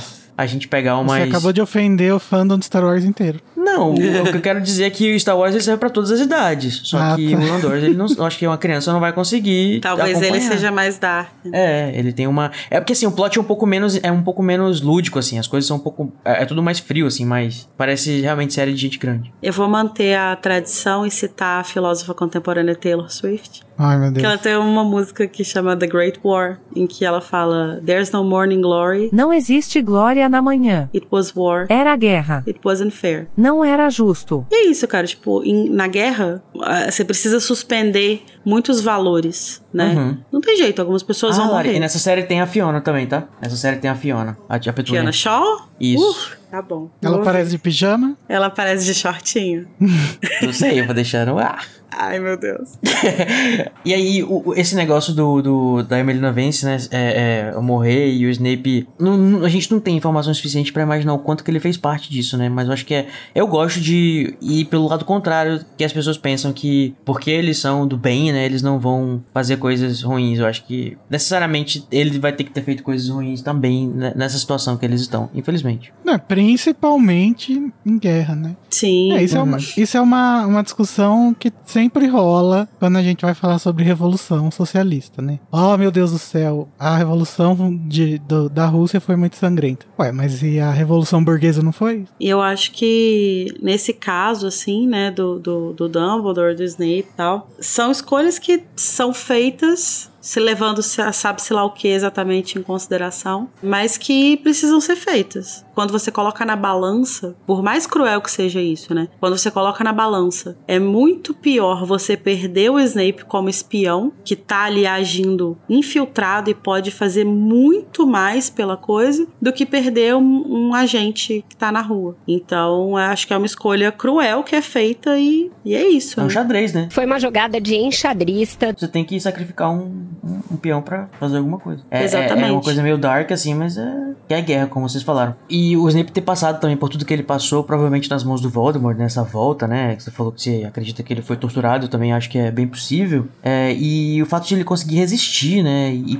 e, e tipo assim, conseguir manter uma história coesa, é, de, de, forma que o Senhor das Trevas. Deixa eu ficar falando do Senhor das Trevas, o pessoal vai achar que eu sou comensal. É que o, que o Voldemort não conseguiu, não sei se suspeitar, mas ele conseguiu passar, né? Pelo crivo do Voldemort. E é um trabalho muito não reconhecido, né, do, do Snape, que tipo, acho que no fundinho ele deve querer, ficou pensando, pô, ninguém vai reconhecer tudo que eu passei aqui, e, e ele tem que dizer justamente o contrário, ele deve pensar assim, uhum. porra, é, você acha mesmo que eu conseguiria é, enganar o maior legitimamente do mundo? Aí no, no fundo da cabeça dele, pô, Enquanto eu consegui. pensa, aham, aham, eu consegui. Não, mas eu acho que uma, uma das características mais importantes para um espião é a humildade, né? Sim, ele é, tem que ser muito é, modesto. Pode ser arrogante. O trabalho do espião, ele é um trabalho silencioso e que muitas vezes ingrato. não vai ser reconhecido, é ingrato pra caralho. E o próprio Snape morre como um traidor, né? Ele só vai ter a, a, o mérito dele reconhecido depois da morte dele. É, e vocês ainda reclamam que o Harry botou o nome dele na criança, gente? É, Pelo amor de Deus. Tudo bem que o nome é feio, mas tá merecidíssimo. Ai, gente, eu sempre choro quando eu leio essa parte do prólogo. Epílogo, amiga. Do epílogo, isso. É porque é o prólogo de criança O amaldiçoada. pró... Exatamente. Caso o leitor não esteja se lembrando, a Emelina Vence fez parte da guarda avançada, né? Que foi re- resgatar o Harry lá na Rua dos Alfeneiros no começo do quinto Apareceu no livro. show No do quinto Galeão. livro. É verdade. É. É. E ela também era da Ordem da Fênix, né? Porque eu imagino que todo mundo da, da Guarda Avançada estava É. na Ordem. Sim, ela era da ordem. E ela foi mencionada no primeiro capítulo, né? Como um dos assassinatos. Ela é o assassinato que acontece no quintal do primeiro-ministro, trouxa, né? Isso, e ela era da, da Ordem Original também, né? Que acho que todos esses velhos que eram da, da Guarda Avançada, todos eles eram da, guarda origi- Esses da Ordem original, não? Eu não me lembro. É, o se ela- Zela, o, o Moody. Eu acho que ela era assim. Acho... Ah, não, ela era assim. Ela era. A gente mencionou isso quando ela aparece na, na guarda avançada. Narcisa soltou um grito de desespero e agarrou os próprios cabelos com força. Snape se curvou, segurou a mulher pelos braços, levantou-a e sentou-a no sofá. Serviu mais um pouco de vinho e empurrou o copo na mão dela. Narcisa, chega. Beba isso e me escute. Ela se acalmou um pouco, deixando cair vinho nas vestes, tomou um golinho trêmula. Talvez seja possível ajudar o Draco. Ela se impertigou, o rosto branco como uma folha de papel, os olhos arregalados. Ah, Severo, você o ajudaria? Você o protegeria? Cuidaria para que não sofresse nenhum mal? Posso tentar. Ela largou o copo que deslizou pelo tampo da mesa, ao mesmo tempo que, escorregando do sofá e se ajoelhando aos pés de Snape, segurou suas mãos e levou-as aos lábios. Se você estiver lá para protegê-lo, Severo, você jura? Você fará o voto perpétuo? O voto perpétuo. O rosto de Snape se tornou impassível, impenetrável. Bellatrix, porém, soltou uma gargalhada vitoriosa. Você ouviu bem, Narcisa? Ah, ele tentará, com certeza. As palavras vazias de sempre de quem tira o corpo fora. E por ordem do Lorde das Trevas, é claro. Snape não olhou para Bellatrix. Seus olhos negros estavam fixos nos olhos azuis marejados de lágrimas de Narcisa, que ainda lhe apertava as mãos. Certamente, Narcisa. Farei o voto perpétuo. O queixo de Bellatrix caiu. Snape se ajoelhou à frente de Narcisa. Diante do olhar assombrado de Bellatrix, eles uniram as mãos direitas. Talvez sua irmã aceite ser a nossa avalista. Disse Snape friamente. Você vai precisar de sua varinha, Bellatrix. A bruxa, ainda espantada, puxou a varinha. E vai precisar chegar um pouco mais perto. Bellatrix se aproximou dos dois e colocou a ponta da varinha sobre as mãos unidas. Narcisa falou. Você, Severo, cuidará do meu filho Draco quando ele estiver tentando realizar o desejo do Lorde das Trevas? Cuidarei. Uma fina língua de fogo vivo saiu da varinha e envolveu as mãos como um arame em brasa. E fará todo o possível para protegê-lo do mal? Farei. Uma segunda língua de fogo saiu da varinha e se entrelaçou com a primeira, formando uma fina corrente luminosa. E se necessário for, se parecer que Draco falhará, você terminará a tarefa que o Lorde das Trevas incumbiu Draco de realizar? Houve um momento de silêncio. Com a varinha sobre as mãos unidas dos dois, Bellatrix observava de olhos arregalados. Terminarei. Jurou Snape. O rosto estarrecido de Bellatrix se avermelhou. Refletindo o clarão da terceira língua de fogo que saiu da varinha, enrolou-se nas outras e se fechou em torno das mãos. Grossa como uma corda, como uma serpente de fogo.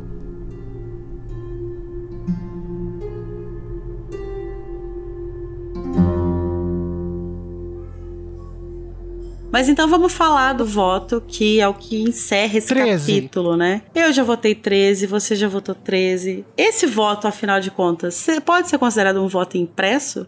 Mas vamos lá. Não. Apesar que fica uma marca, né, no braço, então. Fica no filme, né? No, no, no livro não é mencionado. No livro não é mencionado. No filme. Não, mas é canon, porque no Animais Fantásticos isso é um, um ponto importante da narrativa. Provavelmente a Rowling escreveu. Ai, verdade, esqueci que é canon, né? As coisas visuais que aparecem nos, nos- nos livros, do, nos filmes do Animais Fantásticos, tecnicamente são canon. É, eu tinha não, os visuais não, mas o que tem no roteiro, sim. Ah, Mas então, esse, esse voto, né, é uma magia que a gente não conhece conhece, né? É uma magia muito poderosa, apesar desse nesse capítulo a gente não saber ainda a extensão dela, a gente só vai descobrir o que, que acontece com quem não cumpre o voto perpétuo um pouco mais pra frente, quan- bem mais pra frente, na verdade, quando o Harry ouve o Snape falando que fez o voto, e aí ele comenta com o Ron, e aí o Ron fala, né, que se você quebrar o voto, você morre. Se fosse nos filmes, ia ser a Hermione que ia falar e não o Ron. É verdade. Abaixa o filme. Abaixo os filmes Herm- Herm- Hermione supremacistas.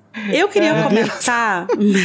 Eu queria comentar um paralelo que eu percebi nessa leitura, que eu achei muito bonito, assim, não sei se vocês que não ligam muito pro Snape vão achar bonito, mas eu achei muito bonito. A, J- a Larissa, inclusive, quis. Fez uma nota de repúdio, a J.K. Rowling. Eu mandei no grupo, enquanto eu fazia a pauta, uma nota de repúdio, de ódio, por causa desse paralelo aqui. No momento em que a, Narcisa implora, né, pro, pro Snape proteger o Draco e tal, fazer o voto, a narrativa diz o seguinte: Seus olhos negros estavam fixos nos olhos azuis marejados de lágrimas de Narcisa, que ainda lhe apertava as mãos. E aqui a gente sabe, como a gente já mencionou antes também, que é aqui que o Snape sela o destino dele, né? Ele sela o destino dele sabendo que ele vai matar o Dumbledore e ele vai, né, eventualmente morrer. Ele, ele meio que aceita isso. Assim, acho, acho que é uma coisa que ele tenta evitar até o final, mas ele, a partir do momento que ele aceita esse papel, inclusive, né, de ir lá no Voldemort e tal, ele meio que tá aceitando que existe também uma possibilidade muito grande dele morrer. E aí, quando a gente vai na cena da morte dele, mais uma vez é um encontro de olhares. E a narrativa, o final do parágrafo da morte dele é: Os olhos verdes encontraram os negros, mas em um segundo, alguma coisa no fundo dos olhos de Snape pareceu sumir, deixando-os fixos, inexpressivos e vazios. Ai, então é um paralelo muito foda entre a forma como é escrita, o momento em que ele sela o destino dele e o momento em que o destino dele se cumpre. É lindo. É, é a forma como a Rowling descreve uma coisa muito emotiva, né? Que é interessante. É Ela lindo. usou parecido. E, e uma coisa que eu percebi quando tava relendo agora é que no, no livro, quando ele vai fazer o pacto, né? Talvez é porque ele é a pessoa que tá, que tá fazendo o, o voto para a outra pessoa, ele fica ajoelhado, né? Na frente da, da Narcisa. Não, é o contrário, né? Os dois ajoelham, Não, ele- na verdade. Os dois ajoelham, é porque eu achava que ele ficava ajoelhado de frente pra ela na cadeira. Não, calma. Ele ajoelha porque ela cai chorando no chão. Daí ele se ajoelha pra ficar no nível dela. Ah, porque eu acho que ia ser super interessante se fosse um pacto que você tivesse que fazer estando de joelhos, porque é uma coisa assim meio. Tipo, sabe quando você vai ser um cavaleiro, aí você vai ter esse negócio de ser uma coisa solene. É uma imagem muito, né? te- Tem essa coisa solene, mas na verdade os dois estão ajoelhados, porque ela escorrega do sofá e se ajoelha agarrando a, a roupa dele, chorando, né? E aí ele vai e se ajoelha à frente dela e dá a mão pra ela. Ah, Belíssimo. uma cena muito bonita, né? Legal. Ela ajoelhada por estar implorando e ele ajoelhado por estar prometendo, talvez, né? E também Uhum. acolhendo. Sim. Mas, então vamos falar um pouquinho sobre, né, uma coisa que eu fico pensando, que são as motivações, né? De tipo assim, dele aceitar uma parada dessa. Porque eu acho que assim, faria muito sentido dentro da narrativa e pensando que, enfim, existe um plano ali colocado em movimento pelo próprio Voldemort e ele tá ali se provando como um servo muito fiel e tal.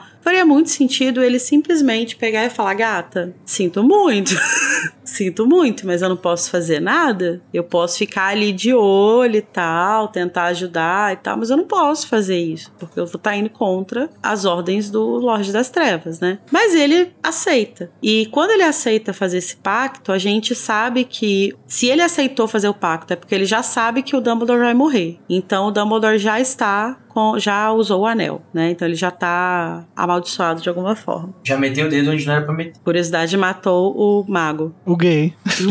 O gay. Mas o que mais que pode motivar ele além de um senso de comprometimento com a causa ali, com o Dumbledore e tal, de garantir que isso vai acontecer, né? Porque quando a gente faz um paralelo com a cena em que o Dumbledore pede que ele mate ele, é, ele, ele reluta bastante, né? Ele, ele reluta bastante em aceitar e ele fala, ah, e a minha alma, não sei o que, nanã. E o que inclusive leva a, a crer que ele nunca matou ninguém, porque ele tá preocupado com a, a alma dele se partir pela primeira vez, né, de matar alguém. Mas então seria só esse senso de compromisso ali com coisa ou teria algo mais, né? Me lembra uma coisa, o, o Snape chega pro, pro, pro Dumbledore dizendo do plano do Voldemort, é isso? Que ele colocou o Draco em... em, Sim. em- ah, tá. Depois que o, o Dumbledore coloca o anel, e aí o Snape vai e contém a maldição na mão dele, o Dumbledore, filho da puta, vira e fala assim: Pô, então isso torna as coisas muito mais simples. Aí ele fala, hã? Aí fala, ah, eu tô falando do plano aí que o Voldemort tá colocando em ação e tal. Aí o Snape vira e fala assim, ah, então você tá, quer dizer que você tá pretendendo deixar ele matar você. Aí ele fala, então não, isso tudo aconteceu no verão, né? Alguns dias antes. Algum- Aí ele vira e fala? Não, gata, você vai me matar. E aí é, é isso que acontece, assim. E aí é quando ele reluta, né? Tipo assim. E aí tem aquela cena maravilhosa: Você gostaria que eu compor. comp- você quer um minuto pra compor um epitáfio? Ou você quer que eu faça agora? Vamos.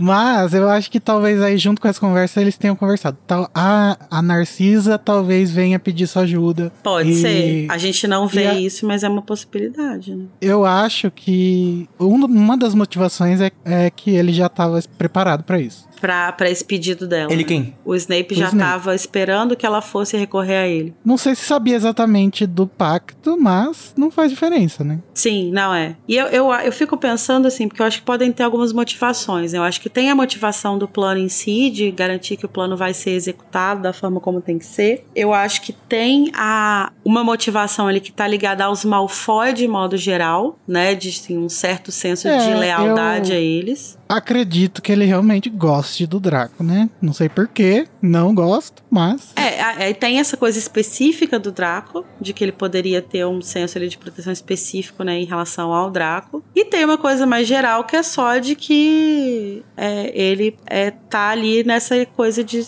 É, é uma possibilidade dele salvar uma pessoa, né? E aí salvar Ainda uma mais pessoa. uma criança, né? É, essa coisa de você salvar uma pessoa, não só salvar da morte, mas salvar, tipo, da damnation, assim, né? Tipo, de uma condenação. Eternal Damnation. É, de uma condenação mais é, moral, assim, né? Porque o Draco é, mataria alguém, né? E eu acho que apesar de todos os pesares, apesar do Draco ser a, a pessoa escrota que ele é, e em muitos sentidos, quando a gente vai fazer os paralelos, o Draco não é na- ninguém mais ninguém menos do que o Tiago Potter na história do Snape. Eu acho que ele ainda olha pro Draco e pensa: é um, é um, um menino que tá cometendo o mesmo erro que eu cometi, sabe? De, tipo, se juntar a essa organização, a esse grupo e se condenar é, de formas tão cruéis, assim, fazer coisas tão cruéis, assim. E eu, Eu, acho gosto que nesse de pensar sentido. que ele se enxergava no Draco. Eu acho que nesse sentido ele se enxerga um pouco, sabe? Talvez ele esteja salvando o Draco e talvez de certa forma, assim, meio que inconsciente, tentando Se salvar. se salvar, sabe? Tipo, reescrever Ai, que um pouco bonito. da história dele, assim, sabe? Ai, meu bebê é perfeito, né? Não. E essa é a graça dele. Mas você acha ou não que o Snape tem um afeto específico pelo Draco? Eu acho que afeto não. Eu acho que ele tem esse, esse, esse sentimento conflitante de que ele enxerga um pouco dele no Draco, ao mesmo tempo que ele vê no Draco coisas que ele odeia. Mas eu acho que ele tem um senso de proteção pelos Malfoy, porque eu acho que os Malfoy representam na, os pais, né? O, o Lúcio e a Narcisa. Eu acho que eles representam na história do, do Snape as pessoas que, independente de quem ele era, de algum, e seja lá por que motivos e interesses foram, mas de alguma forma é, acreditaram nele, sabe? Tipo assim, ignoraram o fato de que ele era um mestiço pobre que não tinha nada a oferecer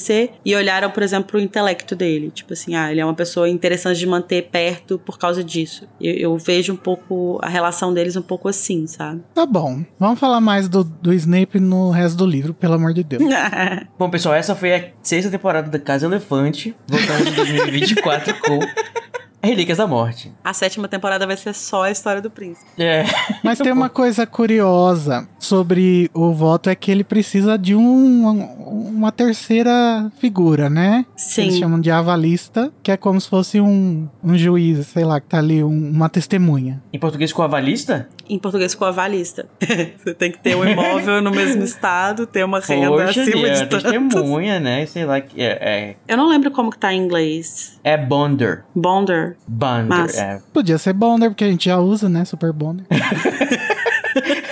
o col é, isso, o é, isso, isso é muito interessante, né? Porque é um feitiço que ele exige duas pessoas que estão se comprometendo e uma que cele o compromisso, né? É basicamente um testemunho, né? Uma testemunha de, de qualquer situação civil, Sim. assim, né? Um casamento, um negócio. É. Eu acho que esse negócio deve se espelhar bastante com. Acho que já deve ter falado sobre isso. Que o voto perpétuo deve se espelhar um pouco com o Fidelius, né? Só que enquanto o Fidelius ele, ele lida com a confiança que você tem naquela pessoa, o voto perpétuo ele trabalha com a desconfiança, né? Que você, tipo, se a pessoa não fizer, ela vai morrer. Então é a versão dark, assim, do, do Fidelis. Sim. É. Será que o, o voto perpétuo é considerado magia das trevas? É, envolve uma morte, né? É, mas isso, Uma ah, possível gente, eu morte. sou relativista. Eu acho que toda ma- nenhuma magia das trevas nem da luz. Eu acho que É que eu tava conversando sobre, sobre. Tava falando disso com o Code hoje. Esse conceito real- realmente é muito relativo, assim, né? Mas que parece que dentro da, da narrativa da Rowling, a magia das trevas sempre tá, de alguma forma, ligada a fazer o mal a alguém. Uhum. E aí, considerando que o resultado desse feitiço pode ser uma morte, talvez isso possa ser considerado uma magia das trevas, assim. Mas ao mesmo tempo. Sim, mas acho que não necessariamente. Pode ser, ah, vamos fazer um.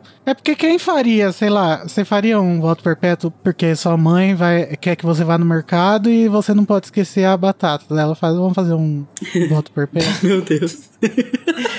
Eu achava que era, tipo, pra salvar sua mãe. Inclusive no Hogwarts Legacy, acho que vai ter uma parada assim do, do personagem, né? O Sebastian. O- eu acho que ele é interessado em, em magia das trevas, ele é da Sonserina, olha só que novidade. E eu acho que vai, eles vão explorar um pouco essa questão, tipo, será que é tão das trevas assim você utilizar as maldições perdoáveis? O que é uma- um questionamento que eu acho bem interessante. Mas é algo que a gente pode discutir em outros momentos, por exemplo, quando. o bônus de Hogwarts Legacy. Ai, mal posso esperar. Mas um detalhe que eu queria só ressaltar ainda sobre o voto é que quando é, o, o Snape ele, ele topa fazer e aí ele não hesita em responder nas duas primeiras perguntas da Narcisa, né? Mas na terceira, que é a de de fato terminar o trabalho, né? Faz, finalizar o plano. A mão dele estremece, né? Então, assim, ele sabe o que ele tem que fazer, ele já se comprometeu com o Dumbledore, ele tá aqui se comprometendo com ela. Mas puta que pariu, tipo assim, que me- onde que eu me enfiei, sabe? Ele dá uma É, vacilada. pro assim. Dumbledore era só uma promessa, né? Agora é uma promessa que custaria a vida dele. Embora eu acredite piamente que ele estaria mais disposto a morrer pelo voto perpétuo, se ele pudesse salvar o Dumbledore, entendeu? Do que. Hum. Eu acho que a palavra dele pro Dumbledore vale mais do que o voto perpétuo. É, eu acho que talvez pra ele valha mais a pena a, a- o- assim, acho que ele, ele iria pesar quais são as implicações disso para a situação da guerra, né? Tipo assim, se seria o, o Dumbledore estar vivo e ele não, acho que talvez ele se sac- sacrificasse sim. Eu acho que ele aceita realmente que o, o Dumbledore saia da parada porque, tipo, não tem mais o Sim. que fazer, o Dumbledore vai ter que morrer de qualquer jeito. Se em algum momento isso mudasse, né? Esse cenário mudasse e o, e o Dumbledore pudesse ser salvo, é, ele teria que morrer, porque ele não poderia cumprir o plano. Olha, eu tenho uma forma aqui que você poderia quebrar esse voto perpétuo, tá, gente? Mas isso vai ficar pro, pra uma campanha de RPG, aquele, né? Envolve viagem no tempo. É porque é tudo muito abstrato, né? Ele fala assim, o plano do Senhor das Trevas. É só você incluir outro plano do Senhor das Trevas aí. É verdade. Ninguém sabe exatamente o que ainda, né? É muito interessante pra narração que a gente não saiba ainda que o Draco está encarregado de matar o Dumbledore. E isso, né, como eu adoro fantasia e explorar o mundo em si também, não somente a narrativa dos personagens, quando apareceu o Voto Perpétuo, né, a gente fica pensando assim, é, ué, mas é mais, mais uma, mais um, um elemento que pode causar muita confusão, né, nesse mundo mágico, assim, é uma coisa, como é um elemento que tá sendo introduzido aqui já na, nos 45 do segundo tempo, né, ou pelo menos, sei lá, no- nos 30 do segundo tempo, a gente tem esse negócio que podia ter sido utilizado all along, né, o, o tempo todo. Por exemplo, não, existe, não, não ter existido nenhuma menção a um voto perpétuo até esse momento, né, por exemplo, quando aparece o feitiço Fidelis, a gente pensa, ué, mas por que que não fizeram não sei o que quando tinha Fidelis? Ou quando é apresentada a paratação, né, que é uma coisa que a gente sabe que realmente tem já desde o início. Uhum. Ah, por que que não aparataram não sei onde? Ou, virar tempo, né, que só foi usado uma vez, depois foi esquecido, assim, na narrativa. É uma atitude, assim, de, tipo, de... É uma decisão, acho que, que a, que a J.K. Rowling faz, né, tipo assim, vou, vou incluir esse elemento aqui, para, é, tipo assim, para pura e simplesmente a, a- o interesse da narrativa, porque, tipo, as implicações desse, disso aqui no mundo não é uma coisa que, em, em retrospectiva, que me interessa muito, eu imagino. E que talvez se ela tivesse incluído desde sempre, ela. Talvez não, né? Se ela tivesse pensado nesse, nesse, nessa ferramenta desde sempre, ela teria encontrado outras formas de das coisas acontecerem e tal, fazerem sentido. Mas é isso, assim, quando você joga lá no sexto livro, aí você olha pra trás e fala, nossa, mas tem muitas coisas aqui que isso aqui teria resolvido, né? É, a princípio isso me incomodava, hoje em dia não me incomoda, só faz eu ficar, eu ver isso como uma, de uma forma met- metalinguística mesmo, assim, sabe? Tipo, é uma coisa que foi apresentada, ela continua enriquecendo o mundo É, a cada, é um a cada livro com arriscado, Quando você tá construindo uma história por 7 anos, 10 anos que seja, você vai ter ideias e você vai querer incluir, não tem como. Exatamente. Pensando especificamente, né, que é uma coisa que eu acho que dá pra gente explorar, tipo, por que que o Voldemort, por exemplo, não utiliza o voto perpétuo com seus seguidores, né? Que eu já mesmo poderia me responder que é o Voldemort, ele é um orgulhoso do caralho que acredita que todo mundo tem que... Ele tem uma moral suficiente pra, Sim. pra ninguém ousar pensar em desafiar ele, né? Mas aí, mais uma vez, ele se ferrou por causa do rubris dele. Pelo menos nesse momento que o Snape volta, ele podia falar, beleza, Snape, tá, é? Vou torturar aqui, ah, beleza, acredito, acredito voto em você. perpétuo. Agora, beleza, me dá a mãozinha aqui e volto perpétuo. Eu acho, eu vou te dizer que me incomoda é, essa essa ferramenta. A partir do momento que ela passa a existir, tem uma coisa que me incomoda mais, que é o fato de que se a gente tá numa guerra, se o Dumbledore tá disposto, é, não o Dumbledore, né, mas enfim, o Dumbledore e a Ordem da Fênix estão são pessoas que estão dispostas a morrer pela causa, talvez um voto perpétuo fosse mais seguro do que o Fidelius pra proteger os Potter. Porque se eles pegassem o Rabicho e fizessem um voto perpétuo de que ele iria proteger a localização, não ia contar, enfim, fizesse todos uma, toda uma. é, verbalizasse tudo de uma forma que protegesse a localização dos Potter, ele não trairia,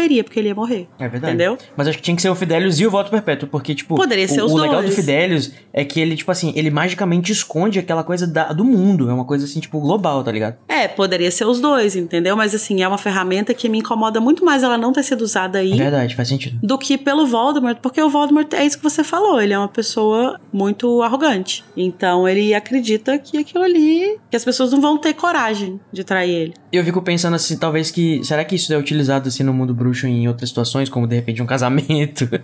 Então, eu, eu espero eu- que não, né? Inclusive, pensou, Eu galera, prometo que eu nunca vou lhe trair. inclusive, galera, vamos parar de fazer pedidos de casamento com essa com essa página do voto perpétuo, por favor, vamos parar de Tem isso? tem. Vamos parar de associar fidelidade eterna a amor, essas coisas assim. Vamos, vamos, Ah, mas amiga, você vai deu, querer né? mudar a cultura das pessoas. Eu também não, eu não entendo o ponto de você fazer um voto pra uma pessoa que vai durar toda a eternidade. Mas é Ai, amigo. construção da, da nossa sociedade. Vamos questionar nossa monogamia, Diante de né, existir o gente? divórcio, as pessoas pensavam assim e a gente pensa assim até hoje, infelizmente. Ou felizmente, né? Sei lá. Que sirva pra cada pessoa do jeito que servir. Bom, mas vamos falar aqui rapidamente sobre algumas outras coisas que acontecem nesse capítulo, mas que não rendem discussões tão grandes assim, como as que foram até agora. Se Deus quiser. Hoje tô implora. Eu tô só Sabrina Sato aqui, ó. É verdade. Por exemplo, o editor me pediu que retirasse um tópico que eu não vou retirar. Eu quero só perguntar assim rapidamente, qual que vocês acham que seria o objetivo do Rabicho estar na casa do Snape? Porque assim, eu acho uma coisa muito curiosa. Eu tenho um palpite de que é meio que uma tentativa do Voldemort de Espia, espionar? Ah, vamos deixar. É, vamos deixar, tipo assim, um de olho no outro, porque confio no Snape, mas também não custa nada ter um olho extra aqui. E não confio muito no Rabicho, então o Snape vai estar de olho ali e tal. Isso tem algum callback? Desculpa aí os anglicismos, pessoal, mas é. A Lia tá aí pra isso. Pode fazer. É, vai. obrigado, Lia. Você é demais. É, não tem nenhum callback Retorno. dessa situação dele tá aí? Tipo, isso serve pra alguma coisa na narrativa em algum momento? Só para as fanfics é, criarem histórias do Snape pegando o Rabicho. Talvez pudesse haver originalmente nos rascunhos, né, gente? Pode ser também que a, que a J.K. só não tenha Pode continuado. ser. Não, eu acho que a explicação mais básica é que ele tá aí porque ele não tá em casa, né? Ele passou os últimos anos vivendo no com os Weasley. É, e o Voldemort não precisa mais que quem troca a fralda dele, né? Ele vai ver que o Rabicho tá morando lá na casa do Snape enquanto o Snape tá em Hogwarts. É possível, E verdade. ele claramente não tá fazendo um bom trabalho de cuidar da casa, né? É, acho que ele deve viver mais como um rato, deve ser mais... come menos, né? Acho que deve ser mais interessante pra ele. Mas e você, ouvinte? O que, que você acha que o Rabicho tá fazendo na casa do Snape? Será que eles estão fazendo... tendo noites de... Ai, não. Companhia e. Amiga, com certeza existem fics. Você que é do mundo das fics, Eu você sei deve que achar. tem, eu já mencionei, existem. Ainda eu mais o jeito elas. que o Snape. Tra- O jeito que o Snape trata o Rabicho é uma coisa assim muito BDSM, tu não acha assim uma coisa Ai, assim meio não, dom não. e. Uh, uh. Ai, nossa. Enfim, Mas, vou deixar com assim, os nossos ouvintes. Acho que é uma tortura muito pessoal pro Snape, né? Tá com o rabicho aí. E É, é verdade. eu lembro até que quando a gente tava montando a pauta, acho que foi o Igor que comentou que, assim, que o Snape deve estar tirando o atraso pelos anos de, de bullying em Hogwarts e tal. Ah, nesse sentido. É, amigo. Mas eu acho que tem isso, mas eu acho que ao mesmo tempo é uma tortura muito grande, porque ele tá dividindo a casa com o cara que entregou a Lily pro, pro Voldemort, né? Meu Deus! É mesmo! Eu tinha esquecido disso. Pois é, gente. A pessoa que ele provavelmente quer matar com todas as forças, é verdade. Sim. Eu não sei se. Provavelmente o Voldemort sabe, né? Porque ele deve ter visto a mente do Snape, tipo, que o, o, o Rabicho estava entre os bullies do Snape. Então, tipo, lembra de onde eu te tirei, né? Tipo, olha quem Sim. você. Olha, tipo, olha quem você era, olha para o tipo de pessoa que você abaixava a cabeça. Uhum. Pode ser até de repente uma. Além disso, né? Além de uma punição, também pode ser meio que uma recompensa, né? Agora você pode é, ter ele te servir. Olha só. É verdade. E É diferente do- dos filmes, né? Que o Rabicho, nessa, nessa cena do livro, ele não tá levando muito desaforo do Snape, não. Ele não tá baixando a cabeça e fala assim: é, te servir tudo bem, mas eu não tô aqui pra te trazer café, dá licença. Ele É, tem um pouco mais de Snape- culhão nesse Vai sentido. trazer café sim. Vai trazer café. e o Snape vai trazer sim. E é isso aí. Uma outra questão que. Oi, falta só dois tópicos. Mas, gente, voltando um pouquinho pro que a gente falou no começo lá, que é o assassinato da nossa narradora, a raposa. Hip. Vamos dar um nome pra ela? Como é que ela vai chamar? Na raposa.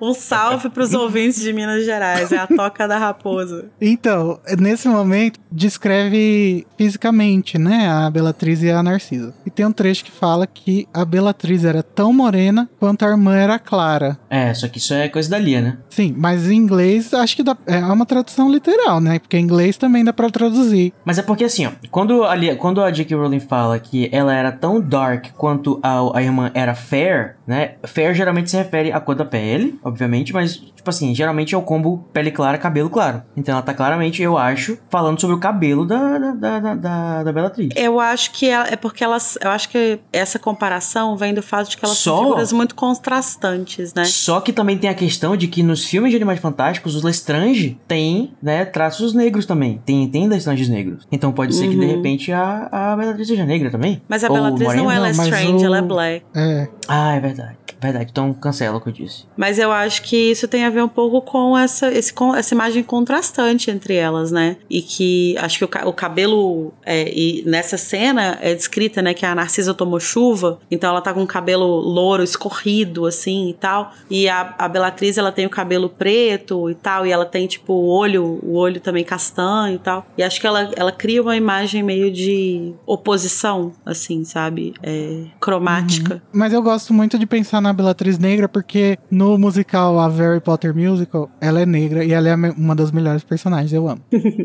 Eu lembro quando eu tava assistindo algum algum making of do, dos, dos filmes de Harry Potter, e que eu lembro que foi mencionado que tinham escolhido a, o, o look da Narcisa ter o cabelo louro e preto, né, Pra ela representar tanto os Malfoy quanto os Black, né, que ela tem o cabelo meio Hum. misturado assim e tal. Eu acho isso muito legal. Eu, eu acho até interessante que a Narcisa seja loira, loira tão loira quanto os Malfoy, e não ter o cabelo preto como nenhum dos Black que a gente conhece, né, que É verdade, ela destoa, né? Ela destoa demais, acho que é. Eu não sei, de repente ela tinge o cabelo? Aquele. Não, é, isso aí é traição, né, que chama. Mas eu acho que a Rowling tava. na- quando ela tava pensando nas irmãs, ela tava pensando muito naquelas irmãs Mitford lá. E a, a irmã em quem a Narcisa é baseada, ela é isso aí mesmo, sabe? Ela é loira, branquíssima, de olho claro. Olha só. Mas então, gente, agora vamos finalizar essa discussão falando sobre ela, a nossa querida, injustiçada, renegada Delphine Diggory, que, Riddle. que tem muitas pistas dela nesse capítulo, né, Igor? Você quer falar um pouquinho pra gente? Você, como maior defensor da existência dessa criatura?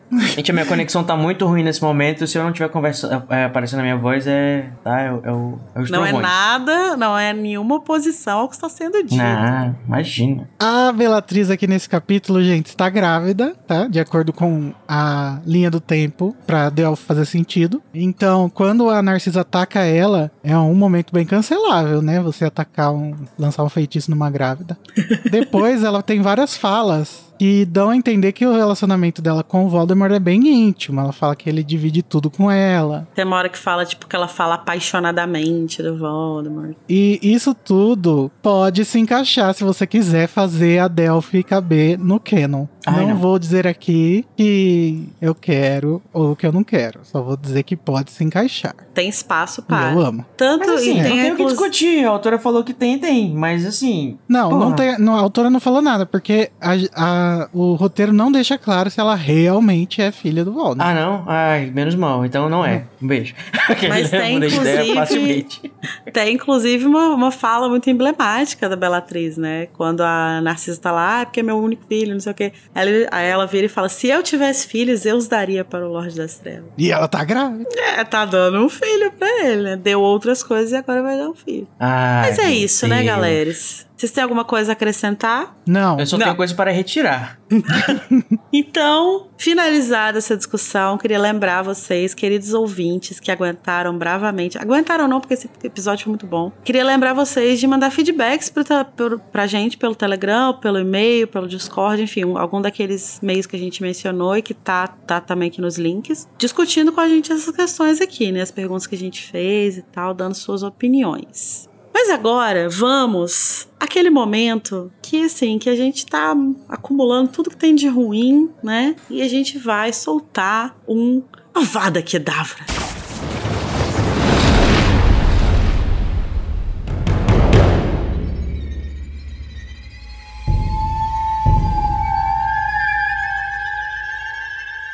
Vamos lá. Igor Moreto, qual o seu Avada Kedavra desse episódio? Ai, é muito complicado, né, gente? Porque esse capítulo é muito bom. Então, eu vou dar uma vada kedavra pro Lúcio Malfoy, porque sempre que ele é mencionado, ele merece uma vada kedavra. E o Draco, nesse é livro, isso. tá conquistando a simpatia, então ele precisa. Vamos dar um espaço pro crescimento do personagem. Code, e você? Qual é o seu Avada? Amiga, esse é um dos melhores capítulos de Harry Potter. É difícil, Concordo. muito difícil. Mas se for pra escolher algum pequeno coisinha que eu não gostei de repente, assim. É, sem falar em alguma emoção específica, né? De, de raiva que deu também, mas é. Ele é tão assim contemplativo e você entra tanto na, nos personagens que também você não. Não dá pra você sentir raiva. Acho que nem do Voldemort aquele, né? É, é, porque você dar um, um, uma vada pro Voldemort agora nesse momento ia ser, enfim, meio dado de graça, né? Porque. Sim, enfim. vai ter, vai ter Então, eu tempo. vou só dizer que eu gostaria que talvez tivesse alguma. No futuro, né? Pra esse capítulo, que justificasse ou desse alguma pistinha da, da permanência aí do, do rabicho. Só porque eu acho que talvez seja uma coisa que pode ter sido é, rascunhada, mas não foi desenvolvida ou esquecida ou editada fora. Mas é só uma besteirinha, né? Eu ia apontar minha varinha e eu não ia conseguir deixar nem a pessoa com dor de cabeça com essa vada que dá. Gente, esse capítulo é perfeito. Ele é perfeito, ele não tem defeitos. E então, assim, o único avada que eu posso dar nesse capítulo é no único avada que tem nesse capítulo, que é o momento em que a nossa a, Ah, na raposa é morre. mesmo. Nossa, Tadinho. é verdade. Meu avada vai para a morte Ana da Ana Raposa. Que era perfeita. A narrinha. Você sabe que você vai ter que fazer esse mascote, né, amigo? Já era. Eu não, o, o Daniel. Já vou encomendar. Vai ser uma raposa morta com um xizinho nos olhos. Pra mim, eu acho que tem vários momentos assim que me causam dor e tal, que tem coisas que eu fico assim, ai, mas eles são tão importantes pra construção da narrativa e são tão é, bem amarrados e tal, que a única coisa que eu consigo ver de ruim nesse capítulo é realmente essa raposa, a Ana Raposa, a Narrinha, hippie. Ai, a gente pode criar a expressão foi de na raposa. E a gente vai só entre a gente, né? Ser a, a, a ultimate É. referência. Mas agora vamos respirar fundo, tirar na raposa das nossas mentes, juntar tudo que a gente tem de bom, tudo que esse capítulo trouxe de maravilhoso pra gente e lançar um Limpa tudo. Spectro Patronum.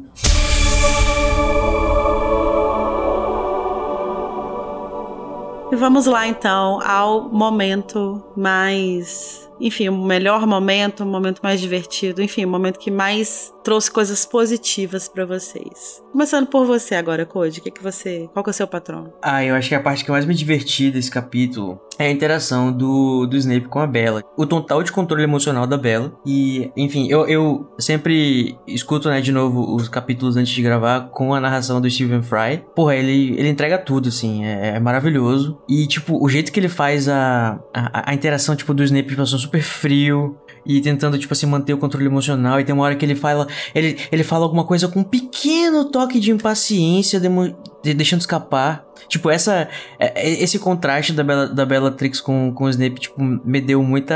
Tipo, eu, eu lembro assim, falando, porra, bicho, que divertido essa, essa leitura, sabe? Então acho que vai pra isso, vai pra. Ah, eu amo também o Stephen Fry. Perfeito. E você, Igor, qual é o seu patrono? Ah, eu vou dar um patrono pra ambientação da casa do Snape. E não só pra o que a gente vê nesse capítulo, mas é pra essa ideia da Rowling de ter colocado ele aí, sabe? Uhum. E ainda a gente vê no sétimo livro que tem toda uma questão de do, do lado do rio pra cá é, é o povo pobre, do rio pra lá é o povo cla- classe média, né? Onde a Lilian mora. Então eu gosto muito, muito, muito, muito. É top, né? Ai, gente, eu não tenho como dar um patrono pra outra coisa, né? É, pro, ele. pro meu mozão, obviamente. E pra como que. é, e pra como que ele. Pra toda a construção dele nesse, nesse, nesse capítulo, né? Como que é essa, esse aprofundamento do personagem. Mas mais especificamente pra isso que a gente conversou sobre essa fodeza dele de, tipo assim, mentir pra absolutamente todos os lados e sustentar tudo isso que ele sustenta diante do Voldemort. E debochado E ainda. né? debochado. Maravilhoso. E o que é melhor, com muito. servindo muito deboche. Eu, eu já disse aqui nesse podcast, o deboche, ele é bom só quando a pessoa tem razão. Então cuidado, galera. Conselhos de Igor Moreto. Quem é que acha que não tem razão, amigo? É verdade, né? É.